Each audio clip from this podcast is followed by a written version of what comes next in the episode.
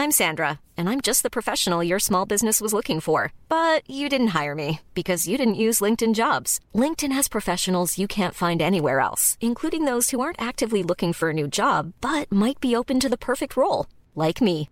In a given month, over 70% of LinkedIn users don't visit other leading job sites. So if you're not looking on LinkedIn, you'll miss out on great candidates like Sandra. Start hiring professionals like a professional. Post your free job on linkedin.com slash spoken today.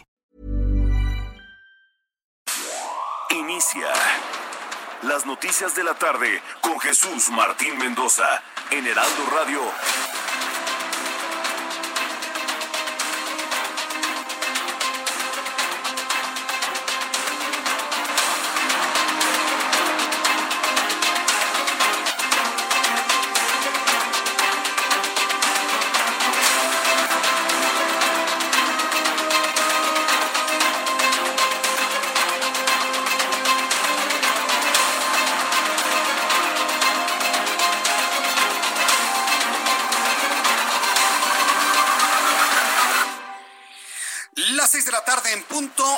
Del centro de la República Mexicana. Bienvenidos, muy buenas tardes. Me da un enorme gusto saludarle a través de los micrófonos del Heraldo Radio. Empieza el programa informativo del Heraldo Radio, del Heraldo Media Group, en punto de las seis de la tarde a toda la República Mexicana. Como todas las tardes y como lo hemos hecho en los últimos casi 17 años, yo le agradezco mucho que se encuentre con nosotros. Le saluda Jesús Martín Mendoza con lo más importante. Súbale el volumen a su radio y este es un resumen con un avance de lo más importante que le tendrá a lo largo de estas dos horas de información. En primer lugar, le informo que la Cámara de la Industria de la Transformación de Nuevo León, la CAINTRA, le pide al gobierno federal reabrir de manera urgente las industrias detenidas por el coronavirus, emparejarlas con Estados Unidos, ya que las MIPIMES se encuentran en un estado crítico. Vaya dilema, la petición y la exigencia de regresar a la normalidad, la idea que tiene el presidente de que no pasa nada, pero sin embargo la cantidad de personas que todos los días se reportan como infectadas en el país, transmitidas con el coronavirus. ¿Qué hacer? ¿Qué decisión tomar ante esta exigencia, por ejemplo, de los industriales del norte de la República Mexicana? Mientras tanto, desde el gobierno federal se aseguró que la curva epidémica del COVID se ha aplanado. ¿Se acuerda el mensaje de Twitter que subí hace unos instantes, hace unos días? ¿Se acuerda usted? Bueno, pues precisamente en respuesta a esa, a esa gráfica que presentaba el señor López Gatel, donde la curva va para arriba, hoy se presentaron extrañas curvas aplanándose cuando en este momento los hospitales están completamente saturados de personas enfermas de COVID-19. Hoy, en un hecho verdaderamente insólito e inexplicable, nadie puede entender cómo se pueden estar duplicando los casos cada seis días y hablar de un aplanamiento de la curva. Es algo verdaderamente extraño. Es como si la Secretaría de Salud y la gente pensante del gobierno federal esté informando al público sobre la gravedad del problema y al mismo tiempo dándole la información que quiere escuchar el presidente de la República. Yo tengo esa impresión, ¿eh?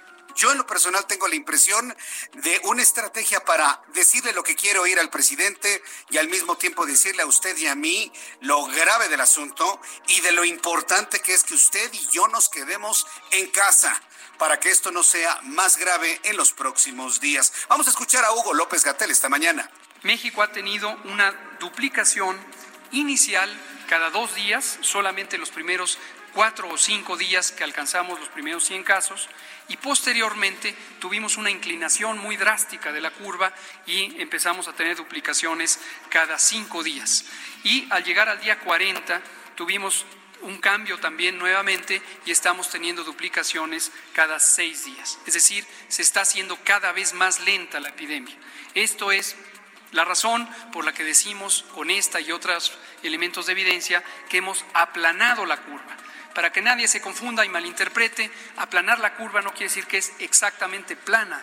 Exactamente plana querría decir no tenemos una epidemia.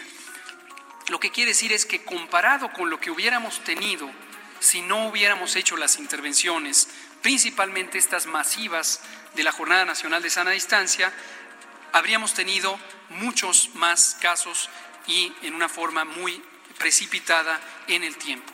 Hemos reducido cerca del 60 al 75% de la cantidad de contagios gracias a estas intervenciones. Bien, pues eso no es verdad.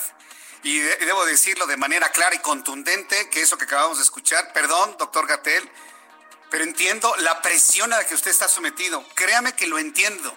No es difícil, eh, eh, perdón, es muy difícil trabajar con un hombre que quiere exigir hasta asuntos de salud. Lo entiendo perfectamente bien, pero usted sabe que eso no es verdad. Usted sabe que en este momento los contagios van para arriba. Inclusive la Organización Panamericana de la Salud ha advertido que países de Latinoamérica, incluidos México, estamos entrando en el momento de mayor velocidad de contagio hacia arriba sería gravísimo que estén confundiendo la verticalidad con lo horizontal. Eso sí, verdaderamente no tendría nombre.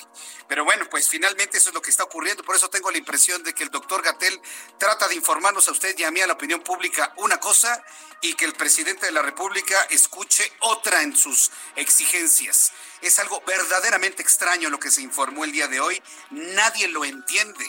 Entonces, mire, para poder profundizar en esto, le estoy invitando para que entre a mi cuenta de Twitter, arroba Jesús Martín MX. Vamos a participar en uno de estos sondeos que nos gustan mucho hacer. Es un sondeo que no busca hacer una muestra total de la República Mexicana, pero sí muestra lo que piensa el público que escucha el Heraldo Radio a esta hora de la tarde con Jesús Martín Mendoza. Le estoy preguntando a través de mi cuenta de Twitter con Twitter fijado, tweet fijado, dice el gobierno de México que la curva de contagios por coronavirus se horizontaliza. Sin embargo, la Organización Panamericana de la Salud asegura que los contagios seguirán subiendo en la región. ¿Le crees al gobierno de México?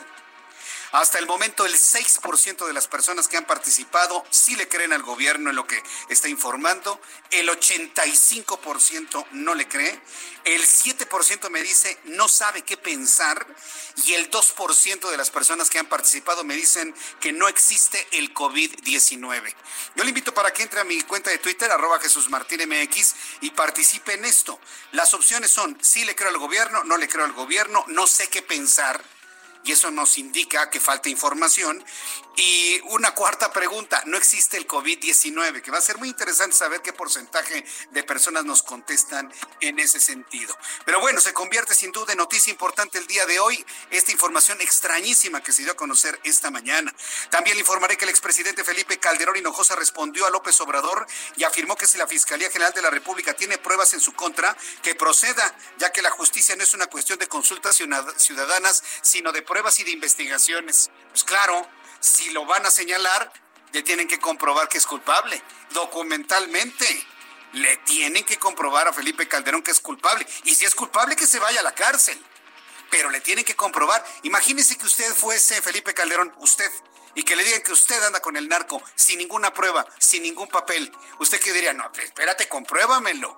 No, pues es muy fácil hablar de los bueyes de mi compadre, ¿no? Es muy fácil hablar del expresidente. Sí que se lo lleven a la cárcel, pero ¿qué tal si es usted?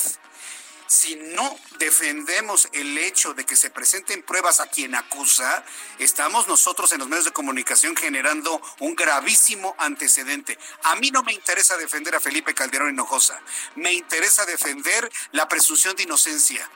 Y así usted puede estar también en un problema y no le va a gustar nada que alguien lo acuse sin probarlo. Ah, bueno, pues entonces todos pidamos que el gobierno y quien acusa le comprueba a Felipe Calderón sus dichos y si efectivamente tienen razón, entonces que responda ante la justicia, pero con pruebas. Porque ese lugar que hoy tiene Felipe Calderón lo puede tener usted, usted, usted, usted, tú, cualquiera de nosotros. También informa en este resumen que el director general del Instituto Mexicano del Seguro Social, Zoé Robledo, informó que existe abasto de remdesivir e hidroxcloroquina con medicamentos que están siendo probados para tratar el COVID-19 en caso de que México se empiece una ronda de ensayos clínicos en protocolo con seres humanos. También informo que la jefa de gobierno de la Ciudad de México, Claudia Sheinbaum, anunció que los hospitales generales de Milpa Alta y La Villa van a atender a pacientes con COVID-19 adicionalmente a los cuatro centros médicos que fueron anunciados ayer. En este resumen también informo que la Organización Mundial de la Salud ha pedido a los países que investiguen casos de neumonía de origen desconocido que se produjeron a finales de 2019, después de que un estudio médico haya detectado el nuevo coronavirus en Francia a finales de diciembre. También le informo que en Nueva York al menos 15 niños y adolescentes manifestaron un síndrome inflamatorio conocido como grave, vinculado posiblemente al coronavirus, lo ha informado el alcalde Bill de Blasio. Es decir, Nueva York podría estar reportando los primeros casos de síndrome de Kawasaki que estaría detonando el coronavirus en algunos niños y en algunas condiciones de salud. Le voy a tener también los detalles. Y el intercambio comercial de México con los Estados Unidos registró su mayor contracción para un primer trimestre del año desde la crisis financiera de 2009 también lo platicaremos, lo comentaremos con Juan Musi. Hoy va a estar Juan Musi en nuestro programa de noticias, no se lo vaya a perder.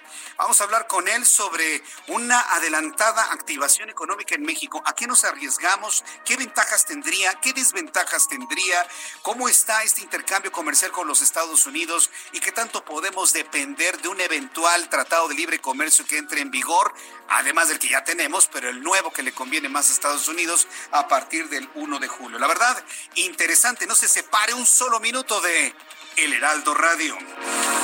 Vamos con nuestro compañero José Hernández, corresponsal en Tamaulipas, que nos tiene una actualización que nos tiene en materia de COVID en su entidad. Adelante, José Hernández, escuchamos. Muy buenas tardes.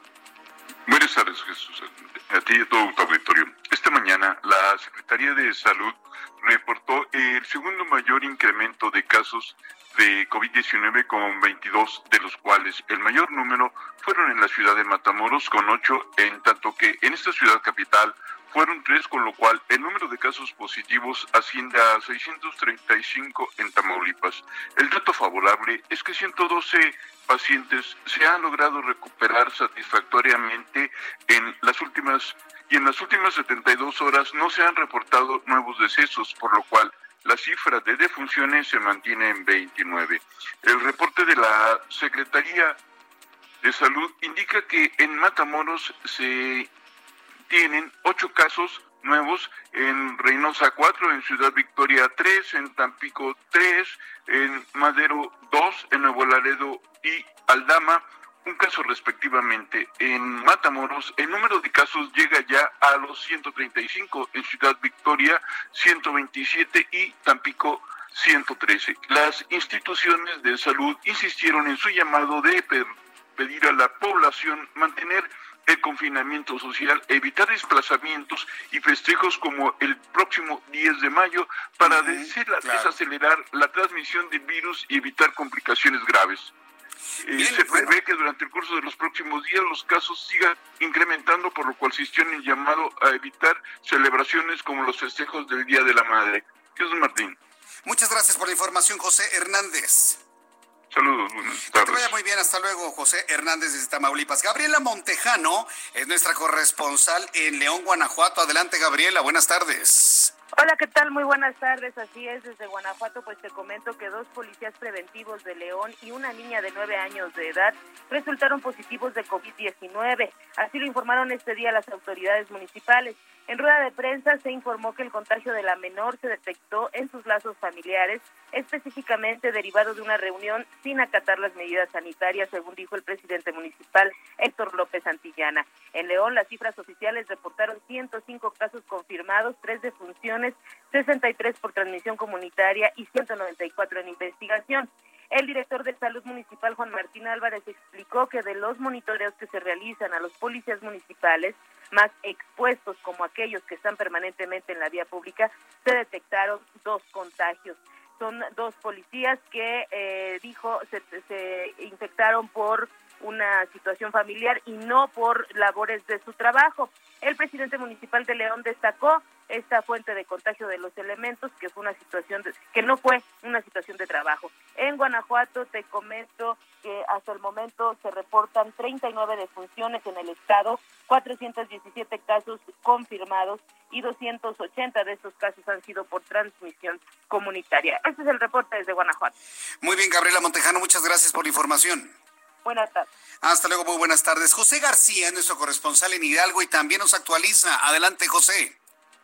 ¿Qué tal? Muy buenas tardes. Un saludo a todo el auditorio que nos escucha. Pues para comentarles que el día de hoy la Universidad Autónoma del Estado de Hidalgo informó que los alumnos de medicina interna de pregrado regresen a los hospitales y a los centros de salud del Estado para apoyar en las labores de atención de los pacientes de COVID-19 a partir del próximo 18 de mayo como medida de la Comisión Institucional de Seguridad en Salud para que puedan apoyar al personal de medicina que se encarga en estos momentos de realizar las labores correspondientes. Este organismo determinó que los estudiantes deberán presentarse con las medidas de seguridad correspondientes en distintas guardias durante todos los turnos en periodos no mayores a las 24 horas para que se atiendan a todos los pacientes con COVID y también se, todas las unidades receptoras deberán dotar de este material necesario para la protección de los mismos alumnos. También la institución determinó que deberán atenderse a los alumnos diagnosticados que sean eh, eh, requeridos por COVID-19 y por ello contar con el personal de apoyo necesario para actuar en esta contingencia sanitaria. Apenas el pasado 9 de abril comentarte que estudiantes eh, de medicina de la universidad se pronunciaron en contra de las medidas de la institución ya que aseguraban que estaba en riesgo posibles contagios y ellos no contaban con el material necesario para prevenir nuevas infecciones. Por ello, la, la universidad determinó suspender sus actividades colaborativas en los espacios y centros de salud de la Secretaría de Salud de Hidalgo. Pero hasta el momento pues se mantiene en la fase 3 y Hidalgo se mantiene como uno de los estados que menor ha reducido la movilidad en a nivel nacional, de acuerdo con los mismos datos federales. Correcto, pues muchas gracias por la información, José García. Gracias, seguimos al pendiente. Hasta luego. Hidalgo y el estado de Jalisco son las, eh, las entidades donde la gente menos respeta eh, la cuarentena y el resguardo. ¿eh? Y puede ser por los motivos que usted quiera. Le pueden decir, es que yo hizo trabajar, si no trabajo no como. Sí, y sobre ese argumento, bueno, pues está toda la gente que se está movilizando definitivamente. Pero si nos mantenemos ignorando la cuarentena, si nos seguimos moviendo usted y yo a gusto de lo que nosotros queremos, esto se va a extender mucho más tiempo y podemos infectar o lo van a infectar a usted. Entonces, por favor, créame, no es un chiste el coronavirus, no es un juego. Es verdaderamente grave, es muy serio lo que estamos viviendo en el país, aun cuando algunos quieren minimizarlo. Cuando el reloj marque ya en este momento las seis de la tarde con 16 minutos, saludo a mi compañero Alan Rodríguez con información de la ciudad. Adelante, Alan. Jesús Martín, excelente tarde. Hoy reportamos la vialidad de Gran Canal, esto desde Circuito Interior y hasta Periférico Río de los Remedios, con un ligero asentamiento al cruce de San Juan de Aragón, provocado por el cambio de luces del semáforo. En el sentido contrario, estará avanzando con normalidad en este tramo que luce un poco nublado con posibilidades de lluvia. Y por último, si me permites informarte que la avenida Ferrocarril Hidalgo, entre la zona de Martín Carrera hasta el cruce de Consulado, con vialidad libre, por lo que le recomendamos respetar los límites de velocidad. Es el reporte que tenemos. Muchas gracias por la información, Alan Rodríguez. Muchas gracias, estamos al pendiente. Estamos al pendiente. Saludo con mucho gusto a nuestro compañero Gerardo Galicia con la información de la vialidad. Adelante, Gerardo.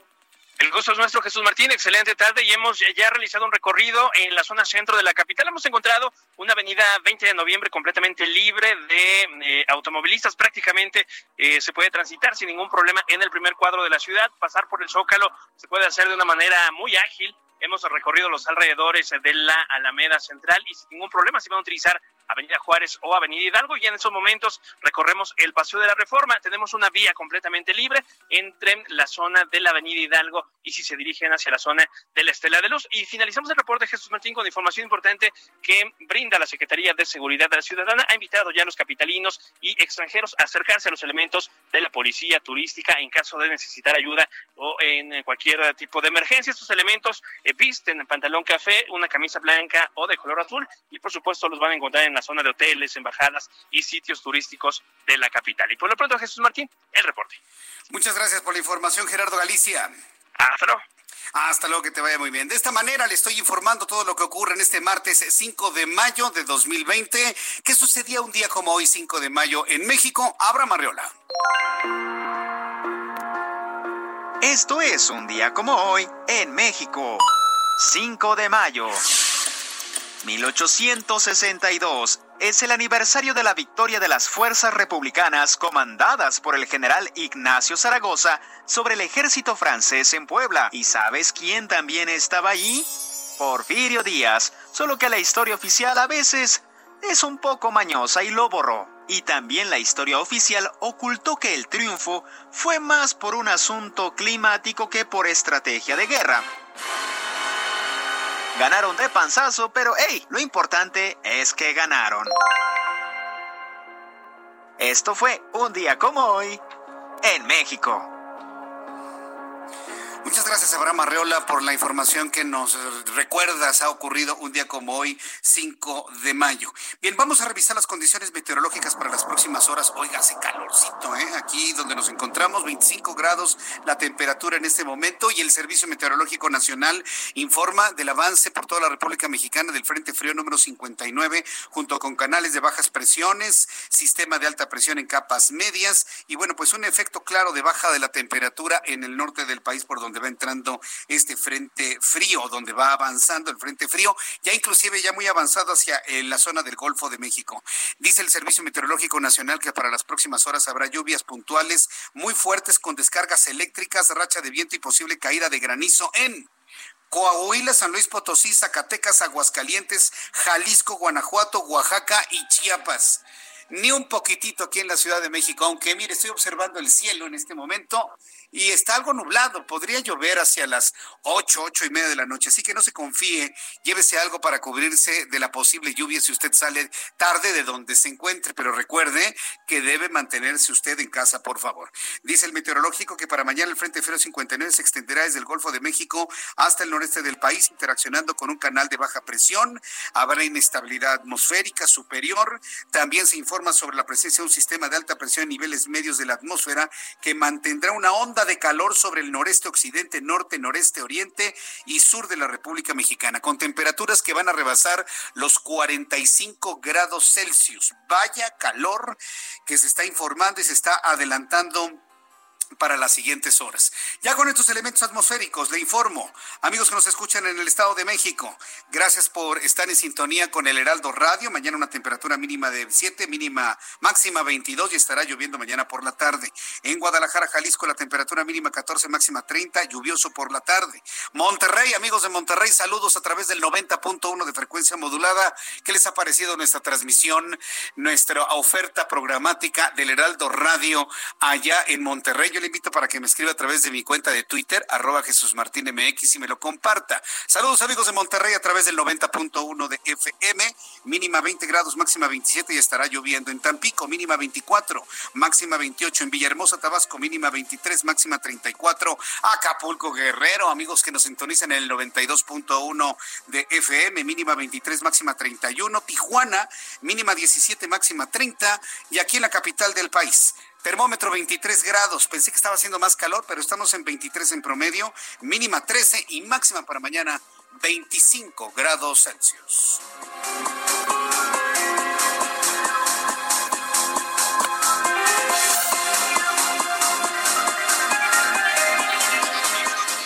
El reloj marca las 6 de la tarde con 22 minutos, hora del centro de la República Mexicana. Le saluda Jesús Martín Mendoza a través del Heraldo Radio en toda la República Mexicana. Solicitud tan difícil de atender en estos tiempos. Pero ahí precisamente en esto es donde vemos la grandeza o la pequeñez de quien está tomando estas decisiones. Y me refiero a la petición que está haciendo la Cámara de la Industria de la Transformación de Nuevo León, la CAINTRA. Y mire, los industriales de Nuevo León eh, los industriales de cualquier parte de la República Mexicana, de todo el norte del país, están exactamente en la misma situación. Pero ha sido la CAINTRA, allá en Nuevo León, que le está pidiendo al gobierno federal, entiéndase al gobierno de López Obrador, reabrir de manera urgente ni siquiera de manera paulatina, ¿eh? no, de manera urgente totalmente las industrias detenidas por el coronavirus y emparejarlas a la reapertura que pretende los Estados Unidos, ya que casi nueve de cada diez micro medianas, pequeñas empresas están siendo afectadas por el COVID-19. Digo, creo que eso lo sabemos, lo hemos visto y ha sido algo verdaderamente dramático. Y este es un llamado de auxilio que se está haciendo desde el norte hacia el centro del país. En una videoconferencia, el presidente del organismo, se llama Cámara de la Industria de la Transformación de Nuevo León, Adrián Sada Cueva, expuso que es importante ir incorporando ciertas cadenas de valor que han estado consideradas como no esenciales, como la cerveza o la construcción. Sí, ya sé lo que está usted pensando y me va a preguntar que qué opino de la cerveza de los hijos de Andrés Manuel López Obrador. Si me da tiempo, al ratito lo platicamos. Sada Cueva resaltó que la falta de flujo en las microempresas es otro factor por el cual es necesario contar con un plan de reapertura escalonada, escalonada responsable y económica. Comentó que esta semana hay una serie de sesiones de la Secretaría de Economía donde se abordan diferentes sectores para apoyar e impulsar las definiciones que ahí se generen, pero la reapertura depende de la región y cadenas de valor en los Estados Unidos. Es decir, ir de la mano, ir a la par con los Estados Unidos para poder trabajar en el proceso de exportación desde México hacia los Estados Unidos. Eso es lo que está solicitando los industriales de Nuevo León. A ver, si usted estuviese sentado en la silla allí en el Palacio Nacional, ¿qué decidiría? ¿Qué le diría usted a los industriales? Y se lo digo porque nosotros tenemos que empezar a pensar ante las ausencias de decisiones claras y concretas. ¿Usted qué decidiría? ¿Qué le diría a los industriales? abrir con el riesgo del recontagio y de un repunte de lo que de lo que hasta este momento está sucediendo en cuanto a transmisión del virus, mantener cerrado, les daría usted un apoyo económico, fiscal. Los industriales están pidiendo esto al gobierno federal porque no han recibido apoyos, porque no han recibido un plan fiscal para posponer pago de impuestos, por ejemplo. Eh, como empresas. Recuerde que la, posposición de pago de impuestos es para personas físicas, pero las personas morales, las empresas, ya presentaron su declaración anual de impuestos el 30 de marzo eh, a más tardar. Entonces, ¿qué haría usted? Si estuviese sentado en la silla ya en Palacio Nacional a una petición como la que le he transmitido de los industriales de Nuevo León. La verdad es que nada, nada sencillo está. Y de eso dependen miles de familias, decenas de miles de familias que trabajan en esas industrias. Por lo pronto, hoy Hugo López Gatel, quien es el subsecretario de Prevención y Promoción a la Salud, todo un personaje ya de televisión, por lo que he visto, afirmó que la curva epidémica, mire, esto es algo verdaderamente de locos, que la curva epidémica del COVID-19 se ha aplanado en México. Yo subí hace algunos días un tuit en donde Hugo López Gatel mostraba una curva completamente ascendente, casi vertical. Y y lo tuiteaba así, esa es la curva aplanada, entre comillas, de la que habla López Obrador y la curva está para arriba. Me da, me, causa mucha curiosidad que dos días después de ese tuit, entonces ya presentan unas curvas extrañamente aplanadas en donde ni tú, ni tú, ni usted, ni usted, ni yo, ni los reporteros ahí salameros de López Obrador le entendieron. Sí, dije reporteros salameros de la mañanera, lo dije claramente, evidentemente con sus excepciones de los medios más responsables y más independientes, usted sabe cuáles somos, pero de ahí en fuera, uh, bueno, ah, se quedaban con los ojitos abiertos no entendiendo nada del aplanamiento, ¿no? Yo creo que para aplanar solamente la masa del mal, ¿no? Lo único que conocían de aplanamiento. No, no, no, es que de verdad es increíble. López Gatel aunque algunos lo han criticado y le dicen que miente y demás, a mí me pareció muy inteligente en la forma como está manejando las cosas. Porque por un lado, para la gente que piensa, que pensamos, me incluyo, nos queda clarísimo de que la curva de, contagio va hacia arriba, duplicándose, duplicándose cada seis días. Pero sin embargo le dijo lo que quería escuchar al presidente, ¿no? De que ahí vaya aplanándose. Haga de cuentas lo que le ha platicado, ¿no? Es decirle al presidente que los cocodrilos vuelan el presidente dice, los cocodrilos vuelan. Sí, presidente, sí vuelan. Poquito. Mire, tantitos se levantan, pero sí, sí vuelan. Pero en el mismo discurso, pues informando esto, cada seis días se duplica la cifra de contagiados en México. López Gatel enfatizó que esto no significa que haya más casos positivos, sino que gracias a las medidas de mitigación, la propagación del virus se hizo más lenta. El funcionario federal agregó que gracias a la Jornada Nacional de Sana Distancia se han reducido los contagios en un 70%. De verdad, Hugo López Gatel. Escuche usted lo que comentó hoy por la mañana. México ha tenido una duplicación inicial cada dos días, solamente los primeros cuatro o cinco días que alcanzamos los primeros 100 casos y posteriormente tuvimos una inclinación muy drástica de la curva y empezamos a tener duplicaciones cada cinco días. Y al llegar al día 40 tuvimos un cambio también nuevamente y estamos teniendo duplicaciones cada seis días. Es decir, se está haciendo cada vez más lenta la epidemia. Esto es la razón por la que decimos con esta y otros elementos de evidencia que hemos aplanado la curva. Para que nadie se confunda y malinterprete, aplanar la curva no quiere decir que es exactamente plana. Exactamente plana querría decir no tenemos una epidemia. Lo que quiere decir es que comparado con lo que hubiéramos tenido si no hubiéramos hecho las intervenciones, principalmente estas masivas de la Jornada Nacional de Sana Distancia, habríamos tenido muchos más casos y en una forma muy precipitada en el tiempo. Hemos reducido cerca del 60 al 75% de la cantidad de contagios gracias a estas intervenciones. Bueno, pues la saturación de los hospitales no dicen eso, ¿eh? Doctor López Gatel, y usted lo sabe. Hay mucha gente que está desesperada porque no encuentran lugar, porque no encuentran dónde poder atender a las personas con sospecha de COVID-19. Pero mientras tanto, esta mañana llegaron al Aeropuerto Internacional de Toluca ventiladores para atender a pacientes con COVID-19. Se trata de la primera tanda de más de 610 ventiladores fabricados en Suiza que llegaron a nuestro país vía Estados Unidos. Y no cuestan 3 millones de pesos, ¿eh, señores Bartlett? No, para nada. El titular del Instituto de Salud para el Bienestar, Juan Antonio Ferrer, indicó que los equipos se van a distribuir en hospitales de la Ciudad de México, del Estado de México, de Quintana Roo, de Tabasco, de Baja California, por ser las entidades con más casos con coronavirus. Después de los anuncios aquí en el Heraldo Radio, le voy a informar también cómo eh, hoy Marcelo Ebrard, me, pareció genial su discurso, se lo voy a comentar un poquito más adelante, recibió los respiradores que vendió el gobierno de los Estados Unidos eh, y bueno, pues le agradeció a Donald Trump el haber hecho, haber enviado equipo de primera calidad a un muy bajo precio. ¿Qué es un bajo precio? 20 mil dólares cuando los que está vendiendo el señor Bartlett al Seguro Social son de 60 mil dólares. Pero lo, destacado de esto es que lo dijo, habló del precio Marcelo Ebrard y otra vez vamos leyendo en entre líneas lo que significan precisamente estos discursos evidentemente ventiló Marcelo Ebrard el bajo costo de lo que se estaba comprando en los Estados Unidos contra otras historias que usted ya ya conocemos. Entonces, cuando usted sabe leer en entre líneas, uno advierte cosas en las cuales algunos integrantes no están muy de acuerdo de lo que ocurre actualmente en el manejo del COVID-19. Regresaré con estas informaciones en unos minutos más y también lo que el Senado está pidiendo en la comparecencia de autoridades de salud ante el COVID-19. Le invito para que me escriba a través de mi cuenta de Twitter, arroba Jesús Martín MX y también mándeme un mensaje a través de YouTube, Jesús Martín MX. Escuche usted el Heraldo Radio en toda la República Mexicana. Escuchas a... Jesús Martín Mendoza con las noticias de la tarde por Heraldo Radio, una estación de Heraldo Media Group. Escucha las noticias de la tarde con Jesús Martín Mendoza. Regresamos.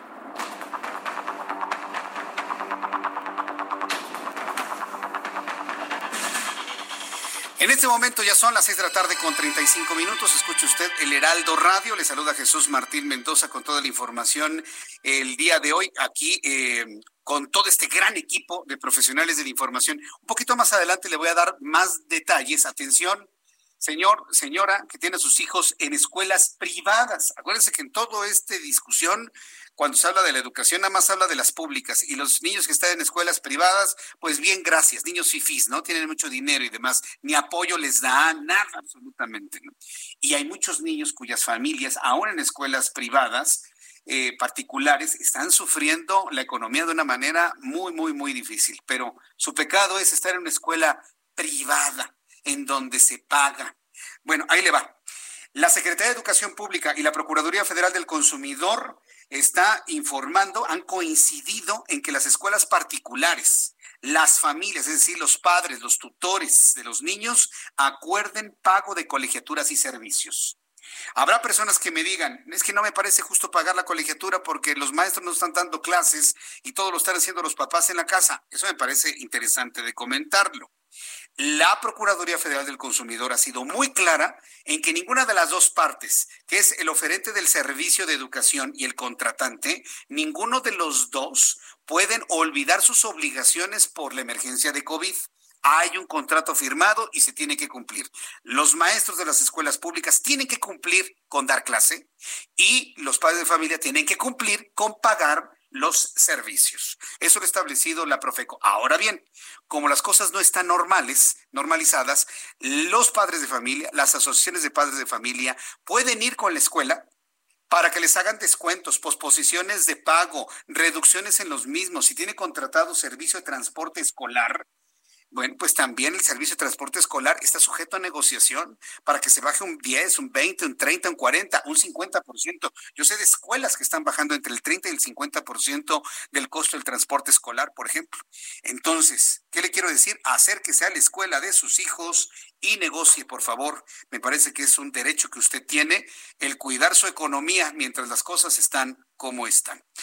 Bien, le informo que Verónica Delgadillo, quien es senadora de la República por Jalisco, por el partido Movimiento Ciudadano, aseguró por medio de sus redes sociales que ha solicitado un punto de acuerdo para que los titulares de la Secretaría de Salud y de la Subsecretaría de Prevención y Promoción a la Salud acudan ante el Congreso de la Unión para informar sobre si sobre su toma de acciones en la actual pandemia.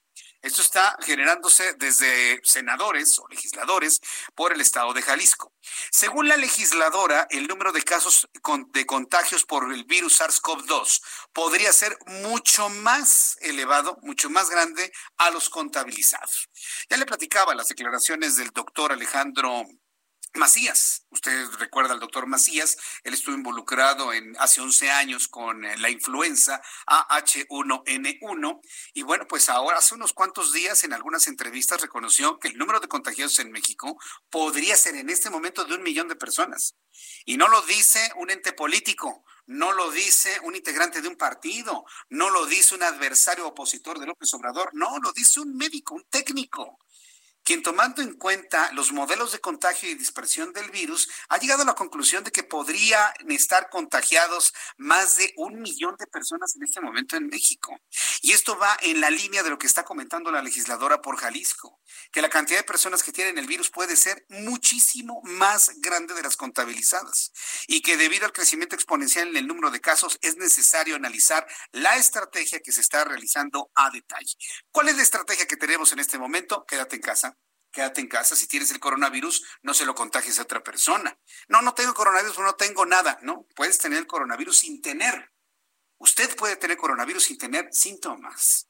Y se lo puede contagiar a una persona que desarrolle síntomas que inclusive lo lleven a la muerte. ¿Se da cuenta usted de lo grave del asunto? Esto ya se sabe y lo ha explicado con palitos y bolitas la Organización Mundial de la Salud.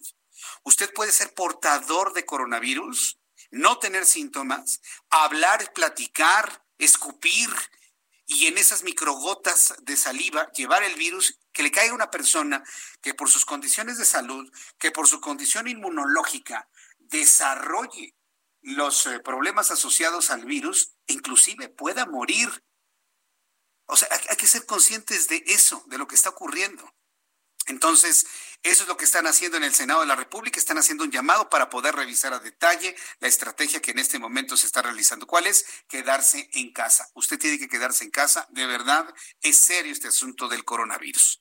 En Tabasco, este fin de semana, por decreto del gobierno estatal, serán cerrados la totalidad de los comercios, negocios de servicios e instituciones bancarias a fin de evitar aglomeraciones por el Día de las Madres y como medida de prevención ante la etapa crítica de la contingencia por COVID-19, porque esta semana es la más complicada, así lo advirtió el gobierno gobernador de la entidad, Adán Augusto López Hernández. Fíjese que tocó eh, una llaga dolorosa, ¿eh? no poder celebrar a mamá, pero yo le voy a decir algo a quienes estaban, están dolientes, ay, no le voy a poder dar flores a mi mamá, no le dé flores, dele tranquilidad, dele paz, dele tranquilidad a su mamá. Por lo menos el 10 de mayo, lave usted los trastes, lávese su ropa, haga lo que hace su mamá en casa es que mi mamá trabaja y no hace nada en casa. Bueno, pues ayúdenle el trabajo. Si la mamá es autosuficiente, de estas jóvenes mamás que actualmente trabajan y hacen muchas cosas, bueno, pues dele un día tranquilo por lo menos. No le dé problemas. Créame que una mamá eh, valora más un día de paz, un día de tranquilidad, un día de paz, un día de auténtica alegría, ¿sí? Que, que, que le regalen unas flores y no la vuelvan a ver el resto del año. Entonces, vamos normando esto, vamos cambiando el Día de las Madres en este año 2020.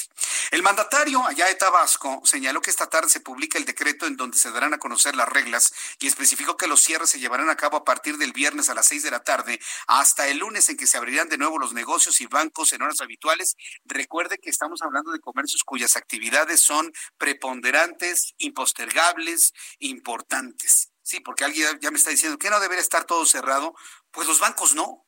Algunas instituciones eh, financieras han decidido cerrar algún porcentaje de sus sucursales, pero no podemos detener el, eh, mecanismo, eh, el motor financiero de nuestro país, aunque evidentemente este está funcionando prácticamente en el punto más bajo que se recuerde desde, yo creo que desde el error de diciembre de 1995 no se veía una hecatombe económica como esta. Digo, provocada por un asunto externo, pero no vivíamos algo así desde ese entonces, desde mi punto de vista. Vamos a entrar en comunicación en estos momentos con Jaime Fernández. Él es director de estrategias de interprotección. Ahora que tenemos el, tema del coronavirus y ya le platicaba que algunas personas se enferman y otras no presentan ni siquiera síntomas, otros se enferman leves y otros tienen una neumonitis muy aguda, algunos hasta problemas de choque anafiláctico. Ya me decían algunas personas sobre el asunto de los trombos en el sistema circulatorio, también es uno de los, de los fenómenos o síntomas que se están presentando. ¿Cómo se aborda ese problema de salud desde el punto de vista económico? No hay nada que depaupere más a una familia que una contingencia de salud, y no necesariamente por coronavirus, en cualquier momento de la vida. Un accidente, una enfermedad, un cáncer, una operación, una cirugía, algo que no estaba previsto, es lo que más depaupera una familia en México y en cualquier parte del mundo. Y ante eso, bueno, pues se ha ideado la creación de seguros de gastos médicos mayores, seguros de gastos médicos menores, cualquier tipo de seguridad en México, créame que es importante. Bueno, ¿cómo están operando en este momento los seguros de gastos médicos a la luz del coronavirus? Estimado Jaime Fernández, director de Estrategia Interprotección, muchas gracias por tomar la llamada telefónica del Heraldo Radio. Muy buenas tardes. Muy buenas tardes, Jesús. ¿Cómo estás? Eh, saludos a ti y a todo tu auditorio. Espero que todos estén muy bien. Yo, yo sí eh, lo pues espero, confinados y bueno, pues esperando que esto pase pronto. ¿Cómo abordar este problema en un país que no tiene mucho la cultura de comprar algo tan intangible como es un seguro de gastos médicos o un seguro de vida? Es correcto, tienes toda la razón. Por ahí decimos nosotros que el seguro, el seguro de vida de los mexicanos es tocar madera y tocamos madera para que no nos pase nada. Este, Y tenemos la mentalidad de que no nos va a pasar, si no me ha pasado no me va a pasar. Y pues hoy estamos viviendo una incertidumbre, pues más incertidumbre que nunca, ¿no? Eh, realmente eh, solamente el 8% de la población aproximadamente en México cuenta con un seguro de gastos médicos y como bien lo decías ahorita en tu introducción al tema, pues esto es una de las cosas que más desbalancea un, eh, el patrimonio de una familia, ¿no? Eh, vete tú a un caso de una familia mexicana en donde pues eh, el jefe de familia, llámale la mamá, el papá, madre soltera, padre soltero, el que tú quieras, pues termina con, con, la desventaja de, contraer el, coronavirus. Pues hay hoy, según cifras, las últimas cifras que publicó la Asociación Mexicana de Intermediarios de Seguros, pues 531 casos que han afectado a la industria de seguros de gastos médicos, eh, de, seguros de gastos médicos. Esto ha representado cerca de 200 millones de pesos eh, en, eh, una pérdida hacia la industria aseguradora. El caso promedio es de 320 mil pesos, 320, 350 mil pesos promedio la afectación. Imagínate que esta familia a la que hablábamos, pues de repente sin esperarlo, sin verlo, sin decir ni agua va, pues tiene que erogar esta cantidad para poder hacer frente a, a, cubrir esta enfermedad. Entonces, pues realmente sí es, es algo que, que desbalancea completamente el, el patrimonio familiar, ¿no? Ahora, por ejemplo, para darnos una idea de lo que esto implica, eh, por ejemplo, una persona que en este momento enferma de, de COVID-19 es llevado a un hospital particular pensando, ¿no? En un caso hipotético y, y, sale después de 15 días afortunadamente eh, victorioso de esta lucha contra el COVID-19. Aproximadamente cuánto puede gastar entre terapia, entre urgencias, terapia intermedia, eh, eh en cuanto a su economía? ¿Cuánto puede costar recuperarse de un problema como este? Pues mira, un poco la estadística promedio está alrededor de los 350 mil pesos para, para curarse de COVID-19. COVID Pero ha llegado casos, el caso más, más eh, oneroso que se ha pagado en la industria aseguradora por, para, para curar a un paciente de COVID-19 llegó a los 14 millones de pesos. ¡Wow! Sí, con 14 millones de pesos según las cifras de la AMIS en, la última en la última semana que fueron las que presentaron la semana pasada, ¿no? Pues imagínate esto, ¿no? O sea, es completamente impagable. Entonces, pues una solución para esto, evidentemente, son los seguros de gastos médicos, que mucha gente los ve como un gasto, como te decía yo, pues oye, no los compro porque nunca me ha pasado, nunca lo voy a usar. Eh, y hoy, pues la verdad es que el, seguro más que nunca es una inversión, es un ahorro, siempre lo ha sido, pero la gente no lo ha visto de esa forma. Y nosotros en Interprotección, la verdad es que lo que queremos hacer es precisamente pues, buscar la manera de transmitirle a la gente que esto es una necesidad, es, es importantísimo tomar conciencia de contratar un seguro. Nosotros en Interprotección necesitamos a todos los mexicanos muy seguros, bien seguros, eh, y es por eso que sacamos productos que van desde los 460 pesos al mes, eh, un paquete de seguro de gastos médicos. Nosotros regalamos el deducible en el caso de que contraigas cualquier enfermedad, no solo COVID-19. Y adicionalmente todas las ganancias de la venta de este producto van a la Fundación Checo Pérez con el objetivo de juntar un millón de despensas para los mexicanos más necesitados. Así es, pues, eh, eso es lo que estamos haciendo. A ver, ¿todas las compañías aseguradoras que existen en México están cubriendo el COVID-19? Eh, sí, ya a la fecha, hasta donde estamos siendo informados, al principio había un par de compañías que no lo estaban cubriendo, eh, hoy ya todas lo están cubriendo. Bueno, y no, no hay letritas chiquitas de que de que no pueda ser exigible o hacer la reclamación de la póliza? ¿No, existe alguna condición? ¿O qué Hay algunas que sí están poniendo periodos de espera para la contratación de un nuevo seguro. En esta póliza que nosotros estamos eh, vendiendo, eh, te cubre el, el COVID-19 desde el momento en el que lo contratas. Evidentemente no si ya lo tienes, pero si lo contratas hoy y te da mañana o mañana lo descubres, este, sí está cubierto. El caso es que no, hoy te enteras que lo, que lo tienes y mañana contratas la póliza y entonces sí no estaría cubierto, pero si tú lo contratas de buena fe el día de hoy y mañana, pasado, empiezas con síntomas, este, te haces la prueba, resulta que lo tienes, te tienes que eh, eh, internar en un hospital, el gasto estaría cubierto, ¿no? Muy bien, bueno, pues la verdad, qué, qué buena labor están realizando ustedes en Interprotección, porque esto es generar cultura del seguro. Y me parece que si empezamos a generar esta cultura del seguro, si empezamos, y ahora con el coronavirus y posteriormente eh, gastos médicos, seguridad inmobiliaria, seguridad automotriz, seguro de vida, bueno, pues podemos estar invirtiendo en el futuro. Difícil para un país que va al día, ¿eh? Pero bueno, pues yo creo que estos son los primeros pasos para generar esta cultura del seguro. Y eh, le voy a pedir, Jaime Fernández, que nos dé alguna página de internet, algún número telefónico, alguna forma de contacto para que las personas que quieran informarse más de esto puedan hacerlo a través de, de internet o de las redes sociales. Sí, claro, todos nuestros ejecutivos están volcados ahorita a atender a la gente que está interesada en esto. Nos pueden llamar al 01800 87 Inter o bien si quieren eh, navegar y buscarnos en nuestra página web en inter.mx o en nuestras eh, Facebook, Instagram o Twitter que son arroba interprotección.mx. Ahí nos pueden encontrar. Perfecto, muy bien. Entonces, en las redes sociales, arroba interprotección, página de internet inter.mx y el teléfono es un 887 Inter. Formamos la palabra Inter con el teclado. Muy bien, pues perfecto. Ha sido un enorme gusto, Jaime Fernández, el poder platicar con ustedes. Eh, ojalá y esta protección pueda ayudar a muchas personas que se puedan encontrar en el futuro con este u otros padecimientos. Agradezco esta información y estamos en comunicación. Muchas gracias, Jorge. Jaime Fernández, gracias. Cuídense mucho. Que le vaya muy bien, hasta luego. Es Jaime Fernández, director de estrategia de Interprotección. Yo creo que es una buena alternativa, no nada más para el COVID, sino para cualquier cosa en la vida. De verdad, no tenemos la vida comprada y no podemos visualizar el futuro. Entonces, paralelo a la experiencia que estamos viviendo, me decían, es que el mundo va a ser muy diferente después de esta experiencia del coronavirus, sí.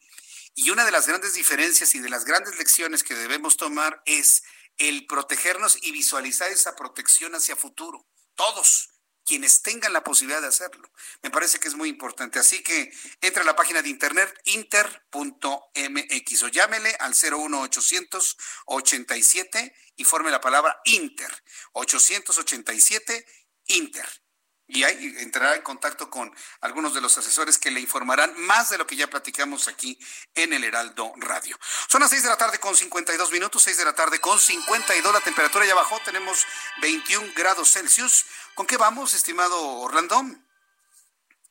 Ah, pues hoy me da un enorme gusto saludar a Roberto San Germain. No creas que te he olvidado, mi querido Roberto, ¿eh? con toda la información deportiva. ¿eh? De ninguna manera hemos tenido unos días, como dicen ahí en la carga periodística, unos días coyunturales muy, muy complicados. Pero bienvenido, me da mucho gusto saludarte, Roberto. No, el gusto es mío, mi querido Jesús Martín, y la gente que nos sintoniza. No sé lo que está pasando y la verdad es que hay temas ahorita más importantes que el deporte y sobre todo hay que informar a la gente de lo que está sucediendo cuando en otros lados no lo hacen de forma correcta, ¿no, mi querido Jesús? Sí, bueno, todo es importante. Yo también pienso que el deporte es importante y desde el punto de vista de que necesitamos también divertirnos, entretenernos. Ya queremos gritar un gol, ya queremos ver un partido americano. Yo espero que podamos emocionarnos con la Fórmula 1 en el mes de octubre. Eh, o sea, es importante el deporte para para poderse distraer y eso es parte de la salud mental y de la salud emocional, mi querido Roberto. De ahí la importancia de tu tema también. Sí, claro, mi querido Jesús Martín, como bien dices, también es la parte de empezar a agarrar confianza, ¿no? Que es lo que hace también el deporte y sobre todo los deportes de conjunto, pero ahorita que hablas de la Fórmula 1, vamos a hablar del autónomo, del autónomo hermano Rodríguez, porque se va a listar contra el COVID-19. Y es que es el único escenario deportivo en la capital del país que se utilizará en la extensión de instalaciones médicas durante la contingencia por la pandemia del COVID-19. Esto lo dijo Soler Robledo, ¿no? Y lo que están haciendo es de que están utilizando partes o van a utilizar partes del autódromo para que ahí se puedan meter alrededor de 192 camas, de las cuales 26 serán para cuidados intensivos. Habrá disponibilidad de dos ambulancias en la zona de los pits se van a recibir ahí a los pacientes para su primer examen y ya luego como van a ser ocho pabellones con 24 camas cada uno, va a permitir que se haga apertura por etapas. ya está el mobiliario, este, ya está todo, también ya está la instalación eléctrica y el oxígeno hospitalario. Esto fue lo que dijo señor Robledo, como tú sabes, el mandamás del Instituto Mexicano del Seguro Social, que estuvo platicando de esta cuestión, en donde va a ser también eh, que todo va a estar en el edificio donde están los paddocks. Los paddocks es lo, que podríamos llamar los, eh, los eh, la parte de los pits, la parte que está atrásito, que está arriba, que serían como los palcos, ¿no? En donde están todas las escuderías, en donde están los mecánicos, donde están los pilotos, algunos invitados. Ahí se va a utilizar esto para hacer, digamos, como un hospital, se va a convertir el Autódromo Hermano Rodríguez en un hospital. ¿Cómo ves Sí, gigantesco, ¿no? Y además con la posibilidad de extender haciendo pabellones adicionales, de, estos como carpas, pero entonces se está utilizando esta área... ¿Cómo se llama el área donde va eh, la gente que está como en unos palcos? Pero ¿cómo se llama? Déjame recordar el nombre. ¿Los o los pits? Ah, no, sí, los paddocks estos. Ahí es donde va a ser precisamente el, gran hospital que se instala, ¿o en dónde? Sí. Ahí mismo. Sí, ahí va a estar. Exactamente, son dos pisos. Tienen algunos salones ya muy ventilados, amplios y con unos techos bastante altos, además de que tiene una buena distribución y que ahí fue donde les pareció a los doctores lo más indicado, ¿sí?, para instalar el hospital. Muy bien. Bueno, ¿y con cuántas ambulancias me dijiste? ¿Dos ambulancias ahí en PITS? Dos. Sí, dos ambulancias, van a ser 192 camas, eh, como te lo platicaba, es las que se van a tener, ¿no? Pero las primeras van a ser, de las 192, 26 van a ser para cuidados intensivos. Habrá la disponibilidad, de, lo decía, de dos ambulancias en la zona de los PITs y ahí se van a recibir los pacientes para su primer examen. Eh, creo, que, y perdón que lo diga, eh, creo que se tardaron, creo que era lo primero, tenías que llegar a una parte donde te haces la prueba rápida o una de las primeras pruebas, sale, si no eres eh, positivo, ¿sabes qué? Vámonos, eh, te pueden checar, te pueden necesitar unos días, como decía, para ver y repetirte la prueba y con eso ir pudiendo controlar. Ahora van a utilizar de esa forma el Autódromo Hermano Rodríguez como un hospital, porque pues, como ya sabemos, pues ya la capacidad, aunque digan que no, en la Ciudad de México ya pagaron a los hospitales. O sea, ya tienes que buscar, estamos como en una guerra, mi querido Martín. Así es, efectivamente. Entonces ya tenemos el, eh, el Autódromo Hermano Rodríguez, el eh, Centro City Banamex también, que por cierto está a un lado del hipódromo, también ya implementado. Sí, se están implementando áreas eh, muy amplias precisamente para poder recibir a personas enfermas de coronavirus, pero pues ya sabes que hay un personaje que quiere escuchar que ya todo se está normalizando y la verdad es que no es así. Vamos a estar muy pendientes de lo que sucede ahí en el Autódromo Hermano Rodríguez, mi querido Roberto San Germain. Algo para cerrar rápidamente, mi querido Roberto. Pues simplemente comentarte, como vi que le echaste un poquito de porras a la NFL, pues desgraciadamente eh, lo platicábamos, no vamos a tener partido, no vamos a tener partido este año y, sobre todo por la cuestión económica que están pasando los equipos y también porque en Estados Unidos no quieren perder eh, la temporada y pues bueno, no van a, eh, no se van a realizar los partidos ni en México ni en Europa, principalmente en Inglaterra, que se juegan cuatro partidos, no se van a poder llevar a cabo por la situación del COVID-19. Y es un golpe fuerte tanto para la NFL como también para México, ¿eh? también para el estadio donde albergas este, este partido y sobre todo para la gente que vivía alrededor, sí, como negocio en la venta de cosas. Pues vaya, vaya cosa, pues a esperar al año que entra. Roberto San Germán, ha sido un gusto saludarte el día de hoy. Nos escuchamos el día de mañana. Gracias, muy buenas tardes. Buenas tardes, mi querido Jesús Martín. Que te vaya muy bien, hasta luego. El reloj marca las 6.58. Voy a los anuncios, regreso con un resumen de noticias. Actualización de los números sobre coronavirus con base en la conferencia de la Secretaría de Salud. Todo esto después de los anuncios. Escuchas a Jesús Martín Mendoza con las noticias de la tarde por Heraldo Radio, una estación de Heraldo Media Group. Escucha las noticias de la tarde con Jesús Martín Mendoza. Regresamos.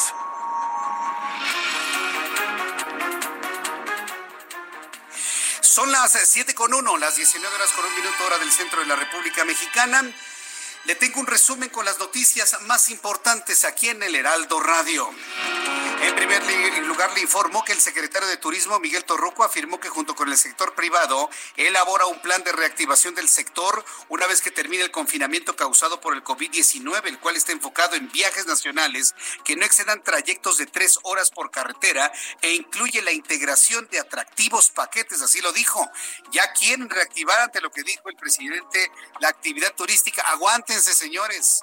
Aguántense. Hay que privilegiar primero el no contagio y la vida antes de esto, pero bueno, entendemos la situación que están pasando hoteleros, restauranteros y todo el sector turístico en el país. También le informo que la Universidad Nacional Autónoma de México informó que se aprobaron las modificaciones al calendario escolar 2020. Mucha atención. Eh, familia y comunidad de la UNAM, súbanle el volumen a su radio. La UNAM informa que se aprobaron las modificaciones al calendario escolar 2020 anual y semestral, por lo que será el próximo 21 de agosto de 2020 cuando concluyan las actividades en la Casa de Estudios. Hasta agosto van a concluir las actividades. Esta ampliación es una de las medidas ante la pandemia de coronavirus, por lo que la extensión del ciclo escolar permitirá evaluar adecuadamente las actividades académicas, tanto las realizadas en línea como las que se realicen en forma presencial al terminar la pandemia. También informo que el Registro Civil de la Ciudad de México puso en operación tres unidades móviles para atención exclusiva del trámite de acta de defunción, con lo que suman 10 juzgados habilitados para ello. En estas unidades no harán otros trámites y darán precisamente un servicio de todos los días, de 8 de la mañana a 8 de la noche, dos de ellas en la alcaldía Cuauhtémoc y otra en Iztapalapa. También le informo que la Secretaría de Marina informó que el Centro Médico Naval de la Ciudad de México se mantiene se mantiene sin cupo para atender a personas con COVID-19 y de momento son 93 pacientes en cama por el nuevo coronavirus los que reciben atención médica. Ya no hay espacio ni siquiera en el hospital de la Marina.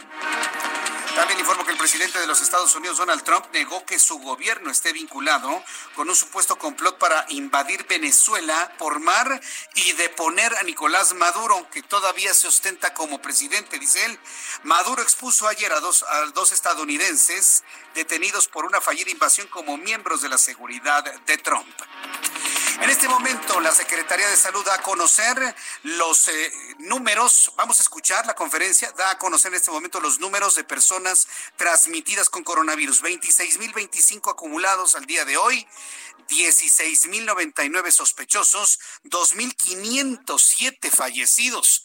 Vamos a escuchar lo que está explicando el doctor José Luis Salomía 14 días. Sería la epidemia activa en México.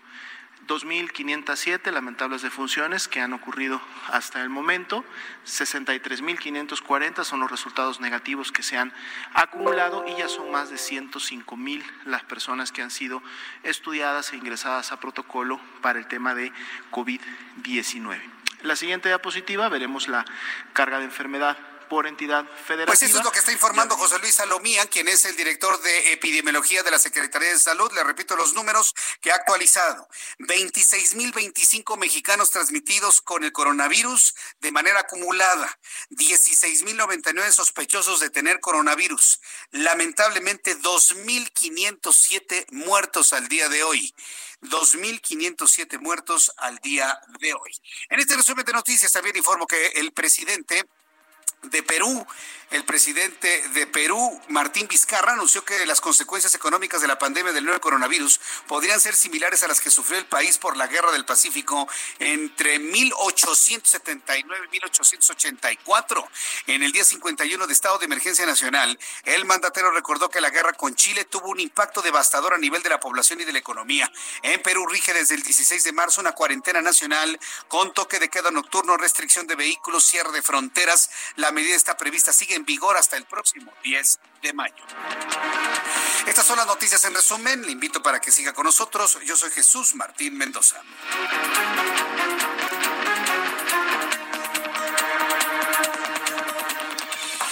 El reloj marca las siete con cinco, las 19 horas con cinco minutos, hora del centro del país. Escucha usted el Heraldo Radio y le saluda Jesús Martín Mendoza con las noticias de todas las tardes. Le estoy invitando para que entre a mi página de Twitter, a mi sitio de Twitter, arroba Jesús Martín MX, porque bueno, ahí le estoy preguntando, estamos eh, proponiéndole este sondeo de los que nos gusta hacer a usted y a mí para poder tratar de conocer lo que piensa el público que escucha este programa de noticias en toda la República Mexicana.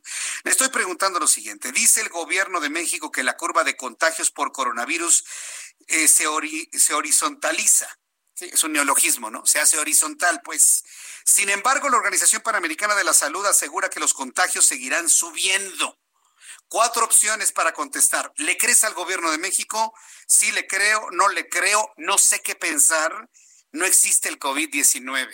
Hasta este momento, en nuestras formas de consulta, el 86% de las personas que han participado en nuestro sondeo nos dicen que no le creen al gobierno. El 7% sí le cree. El 5% me dice no sé qué pensar.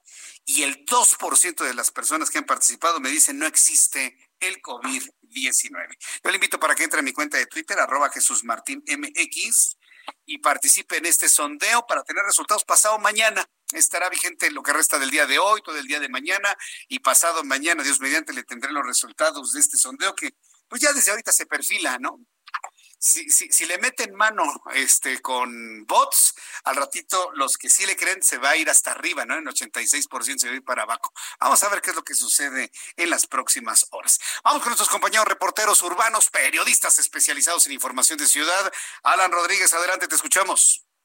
Jesús Martín, excelente tarde. Tenemos molestia, pero también comprensión por parte de los habitantes del pueblo de San Juan de Aragón en la alcaldía de Gustavo Amadero. Y es que el día de hoy estarían celebrando y recreando la batalla de Puebla. Hoy 5 de mayo, pues tenemos presencia de la Secretaría de Seguridad Ciudadana en torno a esta comunidad. Pues el día de hoy se tenía previsto que se realizara esta actividad, sin embargo, es debido a este confinamiento que tenemos por la pandemia de coronavirus que no se realizó esta actividad. Los habitantes de la zona pues aceptaron esta medida y se aseguraron que dentro del próximo año pues la realizarán al doble o al triple de lo que están acostumbrados. Es la información del reporte que tenemos en esta zona de la alcaldía de Gustavo Amadero, donde ya inició una ligera lluvia. Correcto, Alan Rodríguez, gracias por la información. Estamos al pendiente, muchas gracias. Saludo con muchísimo gusto a Gerardo Galicia con más información. Adelante, Gerardo, ¿en dónde te ubicas? El gusto es nuestro, Jesús Martín. Te saludo con muchísimo gusto desde la zona sur de la capital. Hemos recorrido prácticamente zona centro y sur de la capital y hemos encontrado vías verdaderamente rápidas. Es el caso de la calzada San Antonio Abad y su continuación la calzada de Tlalpan. Si se dirigen hacia el sur van a poder avanzar sin ningún problema, pero hay que tener precaución, sobre todo por muchos automovilistas que están abusando del acelerador.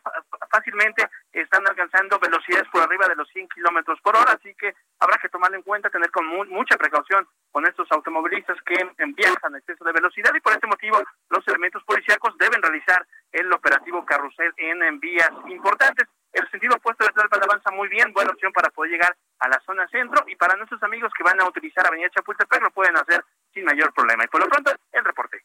Muchas gracias por la información, Gerardo Galicia. Hasta luego. Hasta luego, que te vaya muy bien.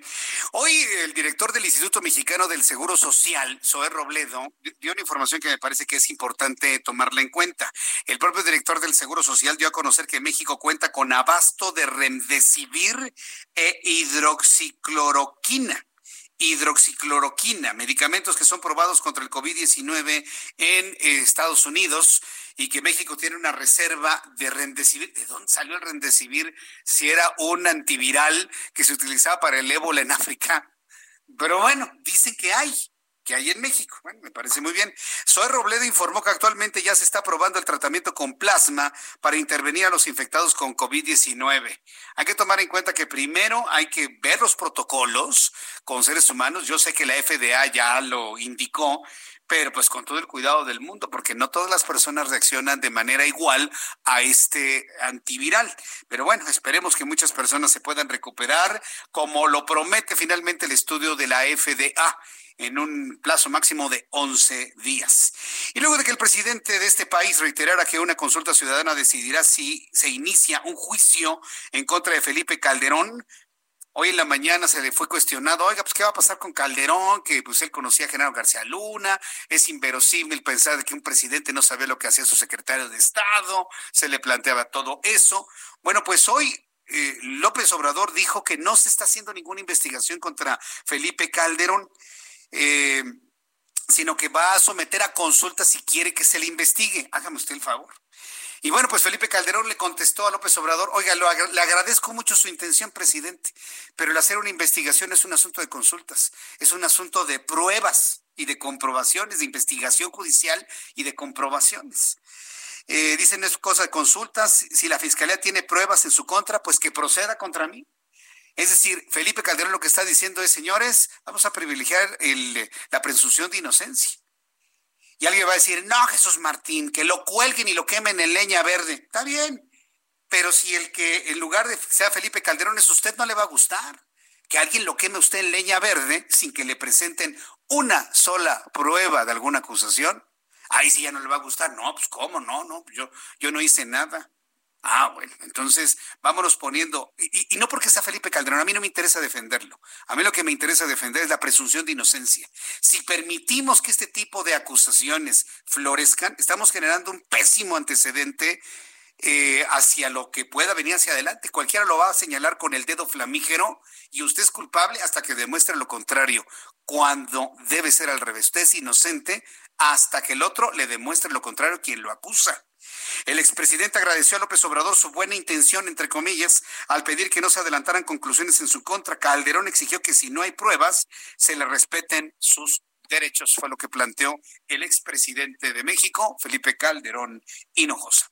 Cuando son las siete con doce, las 19 horas con 12 minutos hora del centro de la República Mexicana, dentro de lo dicho hoy, ayer y en los últimos días, el presidente de la República ya quiere que se inicie una actividad económica.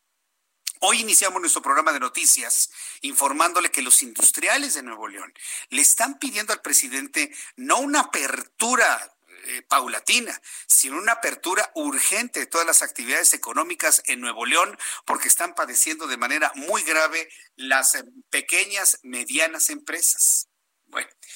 ¿Qué opinan los expertos sobre esto? ¿Abrimos, empezamos a trabajar, reactivamos la economía, no lo hacemos, privilegiamos la vida, pero encerrados? ¿Cuánto tiempo debemos mantener la economía detenida como este, hasta este momento?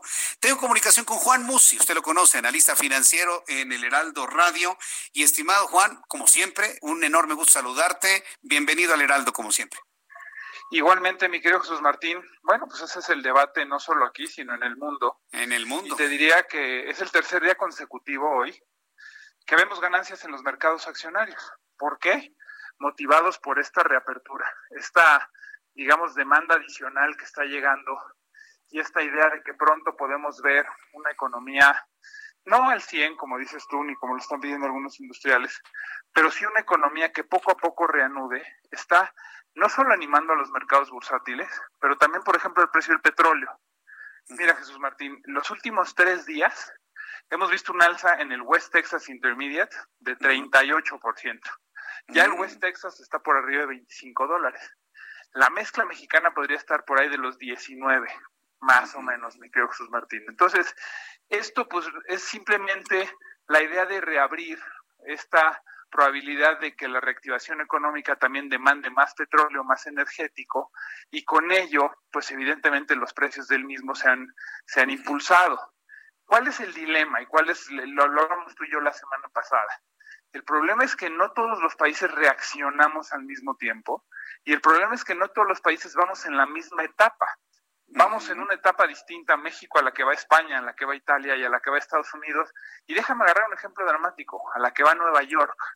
Entonces, pensar en reabrir el Estado de Nueva York, pensar en reabrir Italia, España y paulatinamente definiendo qué actividades y demás, podría parecer una idea, podría parecer una idea, insisto, atrevida, riesgosa, pero podría parecer una idea razonable en el sentido de que ya lo peor pasó, la curva no solo se aplanó, sino que disminuyó dramáticamente. Aquí el problema es que no puedes hablar de ir al mismo tiempo que otros países cuando supuestamente en México lo peor viene justamente en los siguientes 5 a 10 días.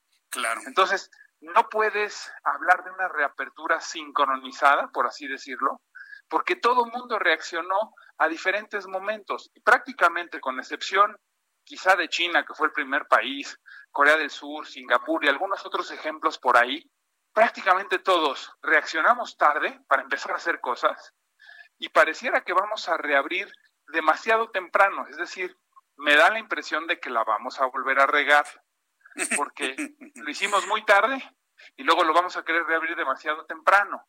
Si la curva de contagios, una vez reabierta la economía, vuelve a incrementar, lo más probable es que nos manden de nuevo a nuestras casas. Exacto. Eso es lo que hay que evitar.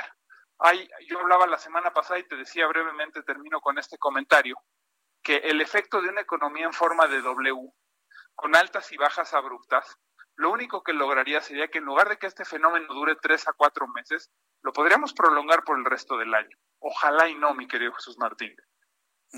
Pues el propio Hugo López Gatel ha insistido, ¿no? Y, hoy, por ejemplo, si, tuviste oportunidad de revisar por ahí sus declaraciones hoy en la mañana, desde mi punto de vista ha sido una de las declaraciones más extrañas que yo he visto en mi vida, ¿eh? la verdad, de las más extrañas, porque por un lado le dicen al presidente, se está aplanando la curva, pero se están duplicando cada seis días los casos de personas transmitidas. Es decir, este tipo de ambivalencia, este doble discurso que estamos notando en, México, ¿qué tanto puede afectar la confianza de la inversión? ¿Qué tanto puede afectar la, confianza de quien está pues poniendo su dinero para poder eh, o esperando, ¿no? La reapertura de un mercado para poder seguir produciendo productos y servicios, estimado Juan.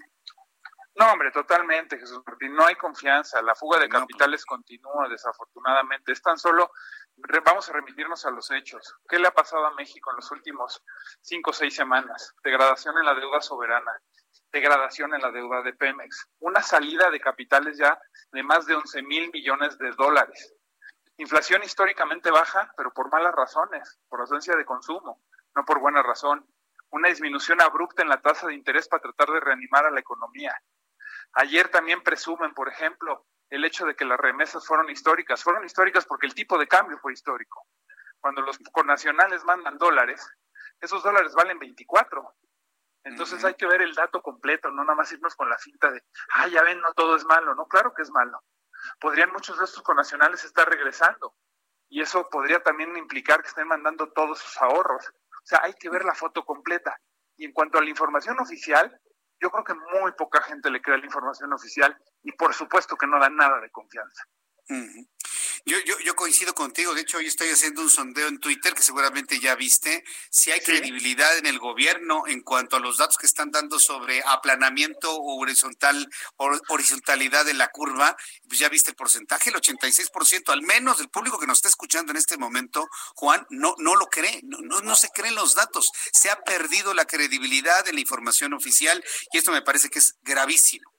Es que sabes que Jesús Martín, yo estoy seguro, y mi materia es por supuesto económica y financiera, pero metiéndome un poco en lo que no me importa, estoy seguro de que en el caso coronavirus, en el caso COVID, ha estado muy por encima la sociedad que el gobierno. Fue mucho antes la sociedad la que decidió guardarse, fue mucho antes la sociedad la que decidió implementar medidas para evitar que los contagios continuaran. Fue la sociedad que criticaba al gobierno, que no pensaba en, empezar formalmente una campaña de cierre. Eh, o sea, realmente la sociedad, yo creo que ya no la puedes engañar.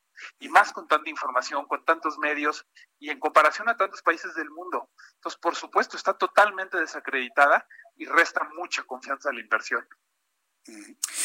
Pues Juan, eh, nos quedamos con eso de que están subiendo los mercados. Eh, ¿Tú cómo ves esto? ¿Ya una tendencia eh, sostenida o, volverá esta parte de la W que me has comentado? Porque sí, efectivamente la bolsa cerró por arriba de las 36 mil unidades, el, dólar anda por ahí por los 24 pesos, ya nos hablabas del precio del petróleo, este, ¿se volverá a caer? ¿Será sostenido?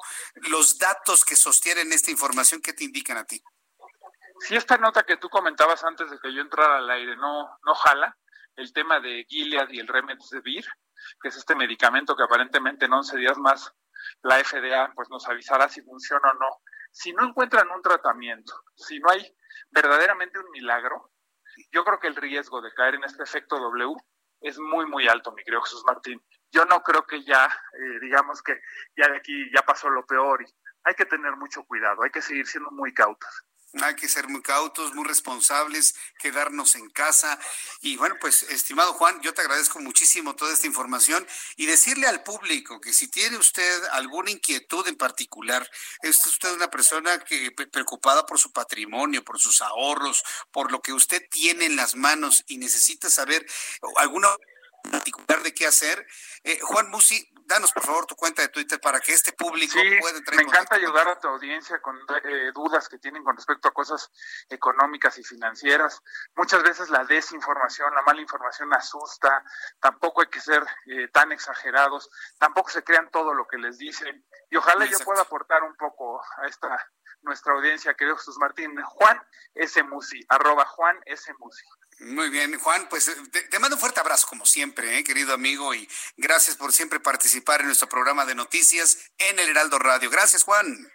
Un placer, como siempre, mi querido Jesús Martín, y seguimos en comunicación. Gracias. Abrazote, que te vaya muy bien. Hasta luego. Es eh, Juan Musi Amione, es eh, analista financiero, una de las voces más respetadas en este momento en nuestro país en cuanto al devenir financiero, económico, eh, observando precisamente estos datos a nivel internacional. Le repito su cuenta de Twitter, arroba Juan S. Musi, arroba Juan S. Musi. El reloj marca las siete con veintidós. En este momento, a las siete con veintidós, continúa la conferencia vespertina en unos instantes le informaré quienes comparten eh, el, presidium junto con Hugo López Gatel y José Luis Salomía, que se han convertido en los dos. Yo pienso que también tenemos que ver a José Luis Salomía, no nada más eh, al mediático Hugo López Gatel, que algunos ya hasta lo ven como candidato a la presidencia. Sí, aunque le parezca increíble. Yo creo que también tenemos que ver lo técnico, la credibilidad, la, la seriedad de un José Luis Alomía, director de epidemiología, que todos los días da su dato, da sus recomendaciones, no invade el ámbito político, se mantiene muy respetuoso de esto y créeme que a mí en lo personal, eso me da, a mí en lo personal, me da una muy buena impresión de José Luis Salomía, en lo personal. Entonces, no le perdamos la vista, hay que verlo, creo que es un hombre muy, muy centrado en lo que tiene que hacer, sin meterse en cosas que pues no le competen, ¿no? Que es la, política, la mediatización, la conducción de un programa de televisión con niños, este, sentirse ya acá rockstar de la política, no, José Luis Salomía afortunadamente no se mete en eso. En un ratito vamos a escuchar un pedacito de la conferencia vespertina para eh, conocer qué es lo que nos están compartiendo el día de hoy, pero todo está centrado en lo mismo, ¿eh? Quédese en casa, quédate en casa, no le jueguen al vivo, no es un asunto de juego, no por el uso de un eh, cubrebocas, aunque tenga el N95, aunque tenga usted una máscara de gases así de guerra, sí, para, para gasarín, aunque tenga usted eso, no importa. El virus queda precisamente en las superficies, en sus manos, en lo que usted toca y tiene, corre alto riesgo de contagiar o de contagiarse y algunas personas podrían perder la vida. Y esto es muy importante señalarlo porque viene el 10 de mayo. Y ahora que viene ya el Día de las Madres, estamos a 5, ¿eh? Y creo que todas estas recomendaciones son días antes. Viene el 10 de mayo y se está haciendo una recomendación para que no haya fiestas, para que no haya reuniones, para que no hagan, eh, no le llegue usted con un guajolote a su mamá. Mamá, te regalo este guajolote y házmelo en molito. Pues no, no, tampoco. No vayan a hacer eso. Es lo que estamos pidiendo todos los medios de comunicación, quedarse en casa y atender a su mamá y festejar a su mamá en casa. Ay, es que ¿a poco no pueden ir a comprar flores? Pues no, ni flores, fíjense, porque el mercado de Jamaica en Venustiano Carranza va a cerrar sus puertas, ¿ya? El mercado de Jamaica en Venustiano Carranza va a cerrar sus puertas entre el 7 y el 17 de mayo, es decir, pasado mañana queda cerrado el mercado de Jamaica para evitar aglomeraciones por el festejo del Día de las Madres en esta emergencia sanitaria por el COVID-19. Entonces, hay tantas personas en este país que tienen una deuda emocional con sus mamás que van a tratar de buscar un ramo de flores por donde sea para de esta manera sentirse menos mal. No, no, dele un día de paz y tranquilidad a su mamá el 10 de mayo. Con eso, mire, las mamás con eso son felices reunirse con sus hijos, verlos bien y saludables, en una reunión sencilla de familia, pero eh, digamos en núcleos pequeños y manteniendo la sana distancia, nada más. Con que la mamá sepa que usted está bien, es su mejor regalo, créamelo. ¿eh?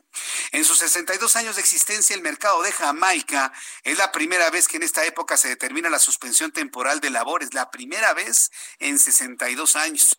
El alcalde de Venustiano Carranza, Julio César Moreno, explicó que se tomó la decisión porque en esas fechas, según estimaciones, es donde más habrá número de contagios. Ya vimos lo que pasó allá en el eh, en la central de Abasto. Bueno, pues se quiere evitar que en Jamaica ocurra lo mismo. Sumado a esta suspensión temporal, también se han cerrado los mercados de Sonora, Sonora Anexo, Merced Flores, Merced Dulces, Merced Anexo, Merced Paso a Desnivel, Central de Calzado, Nuevo San Lázaro y Emiliano Carranza, que no venden productos esenciales. Entonces, se cierra a partir de pasado mañana el mercado de Jamaica y no se podrán comprar flores, esto para evitar aglomeraciones por motivo del Día de las Madres. El reloj marca a las 7.26. Vamos a ir a los anuncios y regreso enseguida con más noticias aquí en el Heraldo Radio. Le invito para que me envíe su comentario a través de Twitter, arroba Jesús Martín MX, a través de YouTube, Jesús Martín MX. Le recuerdo que estamos transmitiendo a toda la República Mexicana a través de la gran cadena de emisoras del Heraldo Radio. Yo soy Jesús Martín Mendoza y regreso enseguida después de estos mensajes. Escuchas a Jesús Martín Mendoza con las noticias de la tarde por Heraldo Radio, una estación de Heraldo Media Group. Escucha las noticias de la tarde con Jesús Martín Mendoza. Regresamos.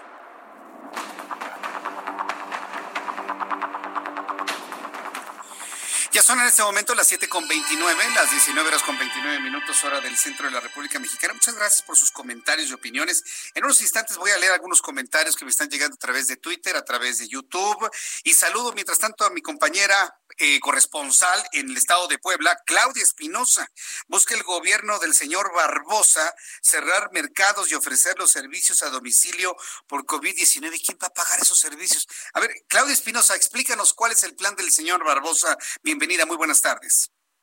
Así es, te saludo con gusto a ti y a todos los amigos del Heraldo Media pues como lo mencionas, y debido a que este día pues ya suman 817 casos positivos de COVID-19 y 175 personas que han perdido la vida, pues el gobernador Miguel Barbosa Huerta señaló que se va a impedir el funcionamiento de mercados en primera instancia los rodantes, pero también se va a restringir al máximo la actividad en los mercados y centros de abasto municipales. No se va a permitir la venta de comida preparada en ellos y se va a vigilar que se cumplan las medidas de sana distancia. La razón que él da a conocer pues es que la movilidad de la entidad, sobre todo en la zona conurbada que es donde más se han presentado los casos, no ha bajado, se han dado esta aglomeración y bueno, por lo tanto pues se intensificarán los operativos. Él señala que es una acción de gobierno y aunque competiría a los municipios, en este caso el del Ayuntamiento de Puebla encabezado por Claudia Rivera, pues como no está viendo una acción y y así lo mencionaba él, lo hará la autoridad estatal para tomar las acciones que sean necesarias para resolver la crisis. Él eh, reconoce que esto va a llevar un desgaste con las diferentes agrupaciones comerciales, pero que asumirán las consecuencias de estas acciones. Señala que pues eh, se comenzará ya a partir y de hecho a través de la Secretaría de Gobernación ya han comenzado las notificaciones a los comercios para que ya no puedan vender a partir de mañana en estos lugares y centros de abasto. Hay que recordar que también ya se había prohibido la venta de bebidas alcohólicas abiertas e inclusive pues la semana pasada también se prohibió a los puestos de comida, a los restaurantes e incluso cualquier fonda vender más que para servicio a domicilio o para llevar. Sin embargo, pues la movilidad permanece en Puebla, siguen los casos y pues se, han dado a conocer estas acciones. Hay que recalcar nada más para comentarle al auditorio que Miguel Barbosa, el gobernador, ha recibido y ha insistido en que no va a poner medidas de sanción a la población que esté en las calles, únicamente está haciendo estos llamados, pero bueno, pues no se ha logrado bajar hasta el momento la curva como se esperaba aquí de contagio masivo de COVID-19. Es el reporte desde Puebla. E, entonces, si no hay sanciones, no hay obligatoriedades, ¿cómo están haciendo para que la gente se quede en sus casas o la gente no se quede en sus casas, Claudia? Ese es justamente el problema. Las sanciones que ya se están imponiendo son para los comercios, para los establecimientos, razón por la cual pues las organizaciones ahora de comerciantes de Centro de Agosto pues han eh, reclamado también integrantes de la canidad porque a estos establecimientos sí se les va a sancionar, pero a la gente pues no, ni siquiera el decreto que tiene que ver con el uso de cubrebocas tiene una sanción, es más que nada un llamado y el mandatario estatal pues se ha mantenido firme en ese punto. Entonces las restricciones únicamente tienen que ver con eh, los propietarios de los comercios, en este caso con los propietarios de los locales que se encuentran en los mercados, pero no para la población que tiene todavía pues el derecho a un libre tránsito, así lo ha mencionado el mandatario estatal. Bueno, pues le está dando entonces la entrada para que la gente salga y se vaya a festejar a su mamá el 10 de mayo, todo el mundo se contagie. Al fin que el presidente dice que no pasa nada, ¿no? Qué, qué lamentable situación allá en Puebla, pero bueno, es, es lo que hay. Claudia Espinosa, muchas gracias por la información desde Puebla. Muy buena noche. Hasta luego, buenas noches. Pues mire, yo, veo esta, esta eh, debilidad, o por llamarlo temor, de los gobiernos actuales de ser firmes y ejercer su autoridad en el sentido de si ustedes no salen. Ustedes no salen porque tenemos un problema que resolver. Es que no existe el COVID, es que a mí nadie me puede impedir mi libre tránsito. No, señores, sí te lo voy a tener que impedir porque te vas a contagiar o vas a contagiar a alguien. Pero no, no, México está muy lejos de eso se considera un avance, se considera un avance el que la gente haga lo que se le venga en gana, pero no es ningún avance. Es un retroceso en la autoridad que tienen los gobiernos. Y hay que plantearlo así, ¿eh? Esto de que la gente haga todo lo que quiera y no vamos a, a ser coercitivos en nada, no es un avance. No es un avance que la gente haga lo que quiera hacer. Es un retroceso en la autoridad legítima de cualquier gobierno, de cualquier administración. Claro, y no se espante de lo que estoy diciendo. En los países más democráticos que México, en este momento hay obligatoriedad de quedarse en casa. Países mucho más democráticos, más libres, más transparentes, menos corruptos que este país, ¿sí? Donde la gente es mucho más libre, en este momento hay obligatoriedades para quedarse. Y eso sucede en los países de Europa. Ah, no, pero aquí, pues no, no, porque el voto está, está ahí. O sea, ningún gobierno de ningún partido, ni del PRI, ni del PAN, ni del PRD, ni de Morena, nadie está dispuesto a perder votos por tomar decisiones duras. Ninguno de ustedes, señores políticos, son capaces de, generar una autoridad porque tienen temor a que no voten por ustedes. Esa es la razón de las cosas y hay que empezarlo a decir. Por eso hay tanta gente en la calle y por eso hay tanta gente que dice que no cree en el coronavirus, porque no hay fuerza en la autoridad. Ay, es que luego no van a votar por nosotros. Ay, no, no vamos a violar los derechos humanos. ¿Qué estás diciendo, Jesús Martín? ¿Nos estás diciendo que violentemos los derechos humanos? No. Les estoy pidiendo que cuiden la vida de la gente ejerciendo su legítima autoridad. Nada más y nada menos. Es que eso es autoritarismo. Ah, entonces no saben cuál es la diferencia entre ser un autoritario y ejercer la autoridad para salvar vidas. Entonces, ahí se le quedan como tarea. A quien corresponda, ¿eh? A quien le quede el saco, por supuesto. Bueno, en otras de las noticias, En otras de las informaciones, por supuesto, hoy me da mucho gusto saludar a mi querido compañero y amigo del Heraldo de México, Raimundo Sánchez Patlán, subdirector editorial del Heraldo de México. Estimado Raimundo, me da mucho gusto saludarte, bienvenido, muy buenas tardes, ya casi noches, muy nublado y a punto de llover, mi querido Raimundo. Mi querido Jesús Martín, buenas tardes a ti y al auditorio. Pues sí, ya están aquí los cielos nublados, las nubes amenazantes de lluvia, pero bueno, nosotros seguimos informando a todo México. ¿Qué nos tienes para hoy, mi querido Raimundo? Te escuchamos. Pues mira, pues mira eh, recordarás, Jesús Martín, tú y el auditorio recordarán que el domingo fue el Día Mundial de la Libertad de Prensa. Y bueno, yo me di la tarea de ver cómo va eh, pues el número de periodistas mexicanos eh, asesinados en lo que va de la llamada cuarta transformación. Y resulta que los números pues son escalofriantes. Jesús Martín, el, el México de la llamada 4T es ya el más peligroso del hemisferio occidental para ejercer el periodismo y es el tercero en el mundo solo por debajo de Afganistán y Siria.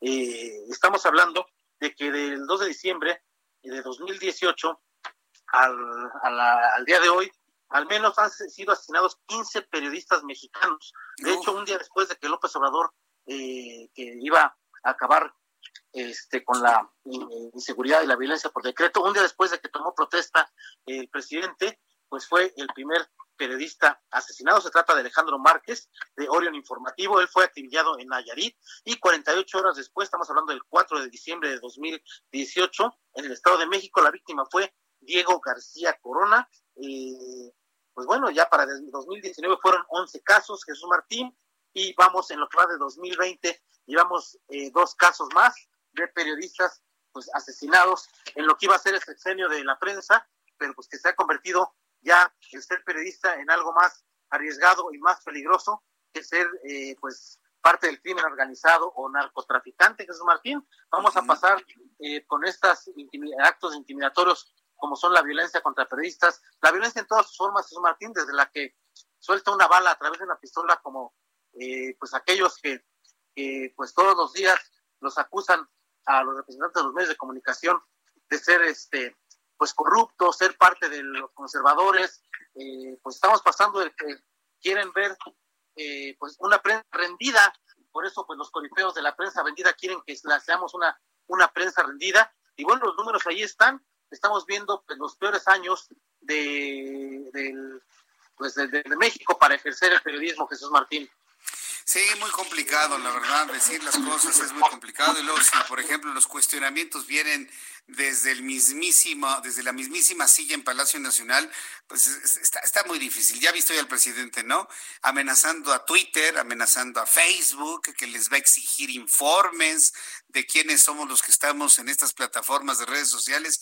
Me pareció muy desafortunado cuando en este momento se trata de salvar vidas, de generar estrategias para salvar vidas. Eh, cuestionar y cuestionar no es ser adversario, es cuestionar legítimamente. La verdad, muy, muy mal, ¿eh? Y esto a unas cuantas horas de haberse conmemorado el Día de la Libertad de Expresión, Ray.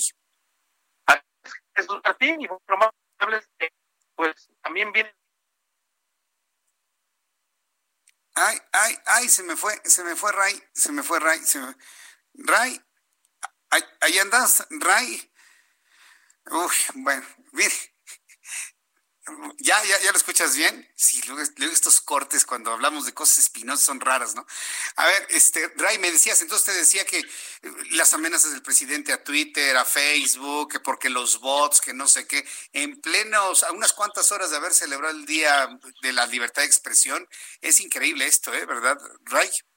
Así es, es lamentable que desde el púlpito presidencial se lancen más diatribas y más eh, pues discursos intimidantes contra la prensa que contra el propio crimen organizado. Yo creo que están equivocando de adversario los habitantes de Palacio Nacional. Bien, Ray, pues yo te agradezco mucho tu participación, como siempre, muy agradecido. Te leemos en el Heraldo de México y que tengas muy buena noche. Me dicen que ya empezó a llover durísimo donde tú vives, ¿verdad? Está granizando Jesús Martín. En estos momentos empezó una lluvia tremenda con granizo incluido. Correcto, bueno, pues eh, cuídate mucho y estamos al pendiente con nuestros compañeros reporteros de esta información. Gracias, Raimundo. Abrazo. Abrazo, que te vaya muy bien. Para nuestros amigos que nos escuchan en la República Mexicana, le informé más temprano que el Frente Frío número 59 estaría provocando estos fenómenos de lluvia, de hielo, de viento fuerte, ¿eh? aquí en el sur de la Ciudad de México, donde nos encontramos ubicados. No, pues en este momento cae un chipichipi muy ligero, pero eso sí, el viento ha estado muy fuerte, muy duro, muy potente.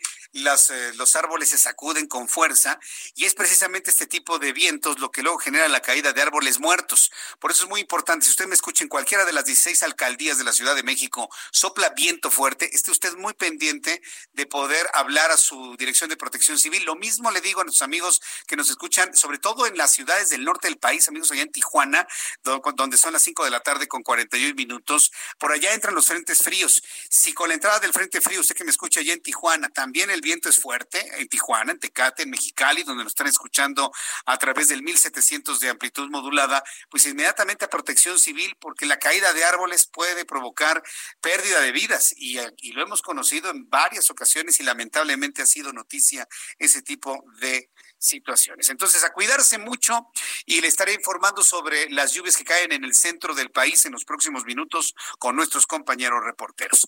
Quiero informarle que la Secretaría de Marina, la Secretaría de Marina que tiene instalaciones en todo el país, ha dado a conocer que el Centro Médico Naval que se encuentra en la capital de la República, pero seguramente esto se va a implementar en otras partes del país, pero esperemos la propia información de la Secretaría de Marina, por lo pronto aquí se mantiene sin cupo para atender a personas con COVID-19.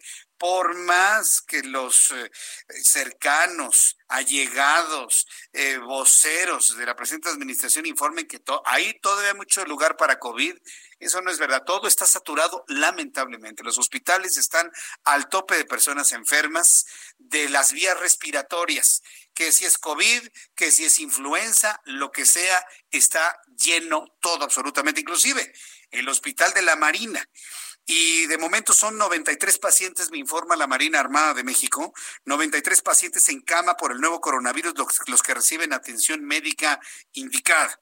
En el transcurso de este martes, la unidad médica de la Marina no ha registrado la llegada de pacientes en ambulancia, salvo algunos pacientes que arribaron a consulta, pero ninguno con sintomatología sospechosa, informa la Secretaría de Marina Armada de México.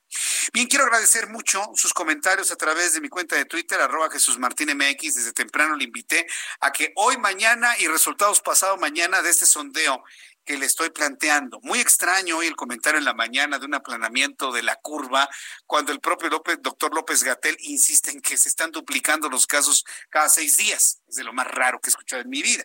Dice el gobierno de México que la curva de contagios por coronavirus se horizontaliza. Sin embargo, la Organización Panamericana de la Salud asegura que los contagios seguirán subiendo. ¿Le crees al gobierno de México? Esa es la pregunta clara y concreta.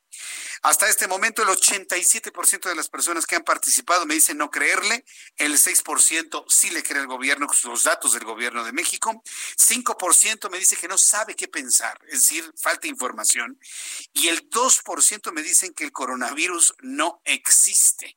Le invito para que entre a nuestra, a nuestra página, en mi Twitter, arroba Jesús Martín MX, y ahí encontrará usted este ejercicio que busca explorar lo que piensa el público que escucha las noticias a esta hora de la tarde. Muchas gracias, Edgar Concha, por sumarse al grupo de amigos en Twitter, arroba Jesús Martín MX. Bengala, muchísimas gracias. Carlos Eduardo, también gracias por unirte. Ajedrez 954, también gracias. Efraín Yáñez. Miguel Moctezuma me dice, nunca entenderé por qué Dios no hace eso. Bueno, no, no, pues es que no es un asunto de Dios, es un asunto de la vida. Miguel Moctezuma. Alberto Andrade, qué pena que pase esto, pero desafortunadamente Hidalgo siempre ha sido un estado corrupto, gobernado por el PRI. No es de sorprendernos lo triste que siga pasando. Saludos, me dice Alberto Andrade. Escribe también María Monterrubio. Vi la conferencia cuando fui a la universidad, se decía cucharearse los datos, me acordé de eso y aplana la curva en la Ciudad de México y van a cerrar mercados. Le voy a dar otro dato. López Obrador quiere que ya normalicemos la situación a partir del 17 de mayo en las zonas donde menos coronavirus hay.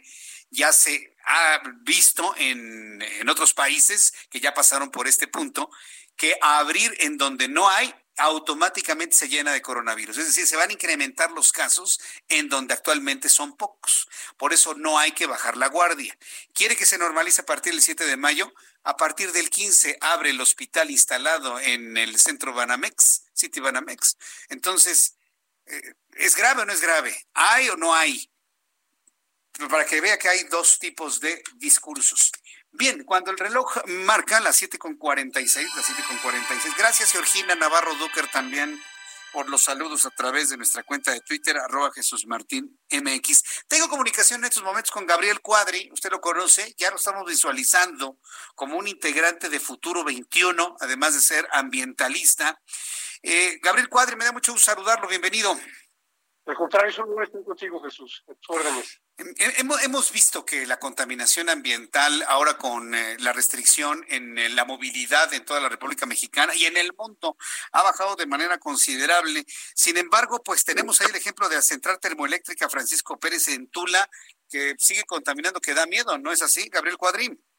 Sí, sí así es. Eh, y eso se debe a que esta central termoeléctrica funciona, bueno, es la segunda más grande del país, es importante decirlo. Sí.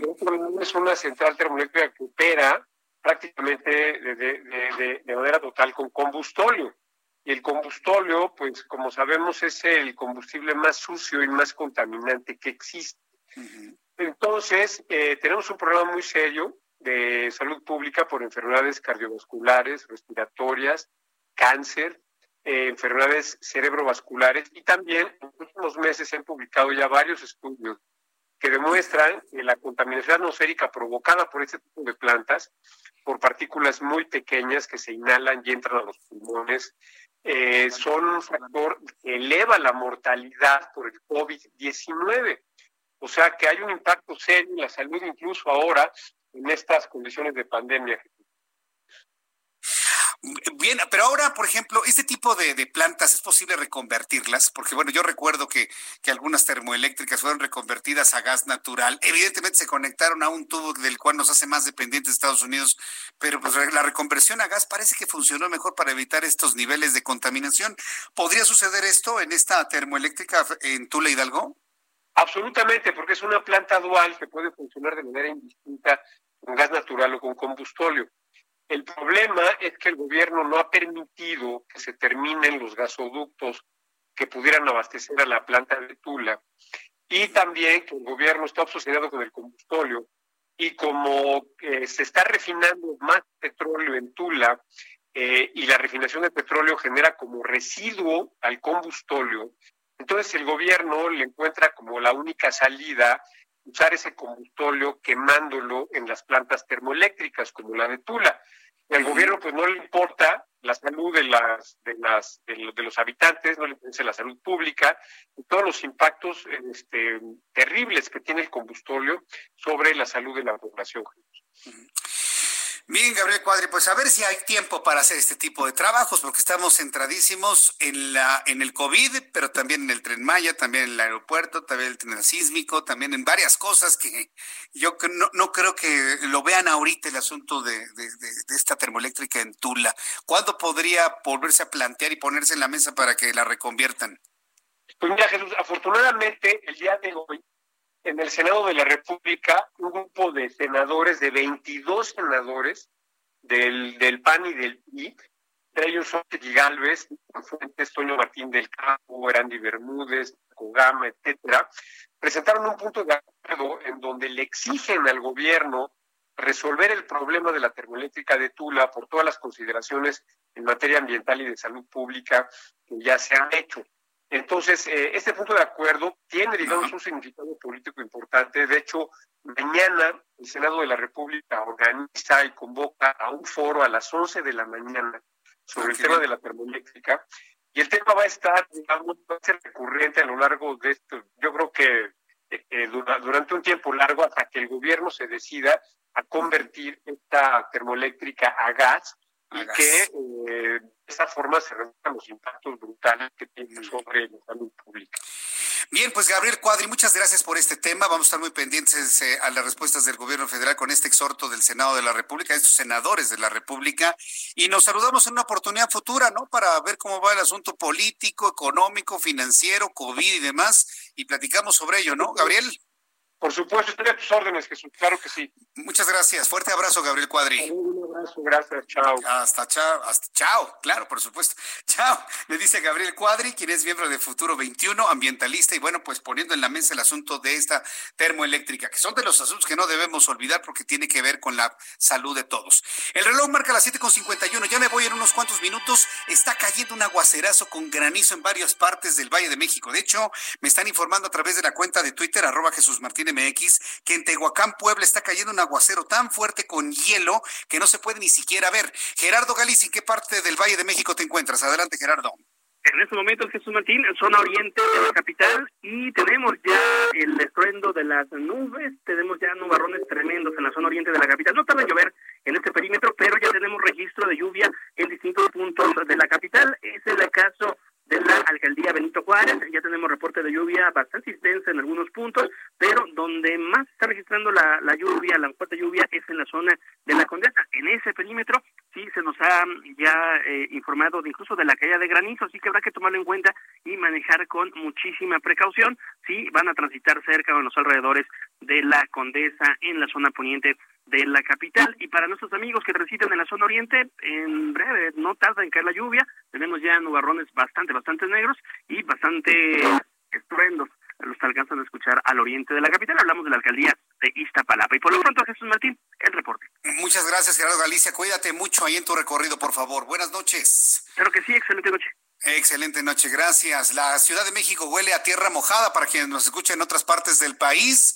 Huele a tierra mojada donde nos encontramos transmitiendo en este momento. Alan Rodríguez, ¿en qué zona te encuentras? Adelante. Jesús Martín, continuamos en la alcaldía de Gustavo Madero y quiero comentarte que en las colonias San Felipe de Jesús, Casas Alemán, Esmeralda y Pradera se está registrando en estos momentos una fuerte lluvia, la cual provoca encharcamientos en vialidades como Gran Canal, San Juan de Aragón. Es cuestión de salir abrigado y pues esto es momento de circular, hacerlo con extrema precaución. Es el reporte que tenemos en estos momentos.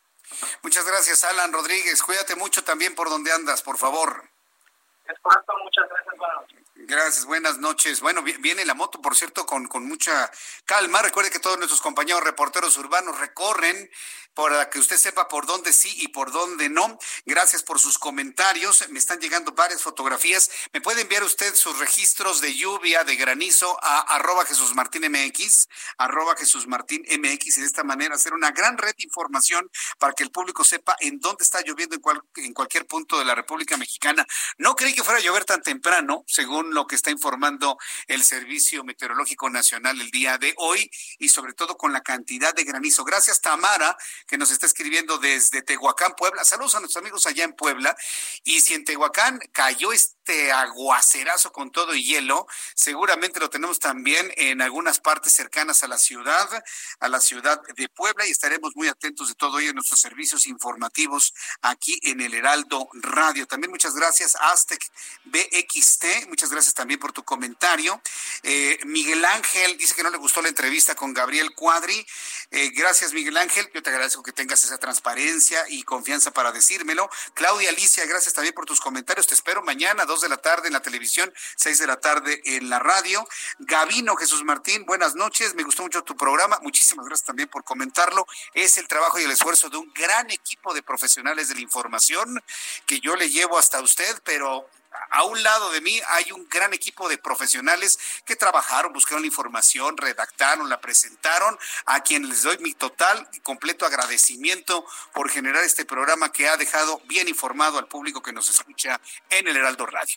Ya nos vamos, muchas gracias por habernos acompañado. Le invito por favor a que tenga mucho cuidado ahora con la lluvia si anda en la calle, mantenerse en casa es el llamado, el coronavirus es algo completamente serio puede usted provocar la muerte de alguien si usted es portador del virus, aunque no tenga los síntomas. Piénselo de esa manera y la forma de evitarlo es mantenernos en nuestro núcleo familiar. Manténgase en casa y mantenga la sana distancia. Por mi parte ha sido todo el día de hoy. Nos escuchamos mañana, 2 de la tarde, Heraldo Televisión, 6 de la tarde, Heraldo Radio. Por su atención, gracias. Yo soy Jesús Martín Mendoza. Que pase usted muy buenas noches.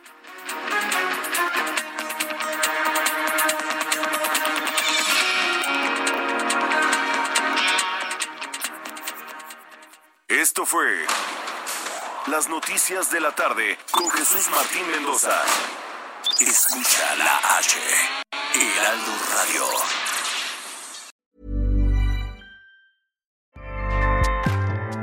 ACAST powers the world's best podcasts. Here's a show that we recommend.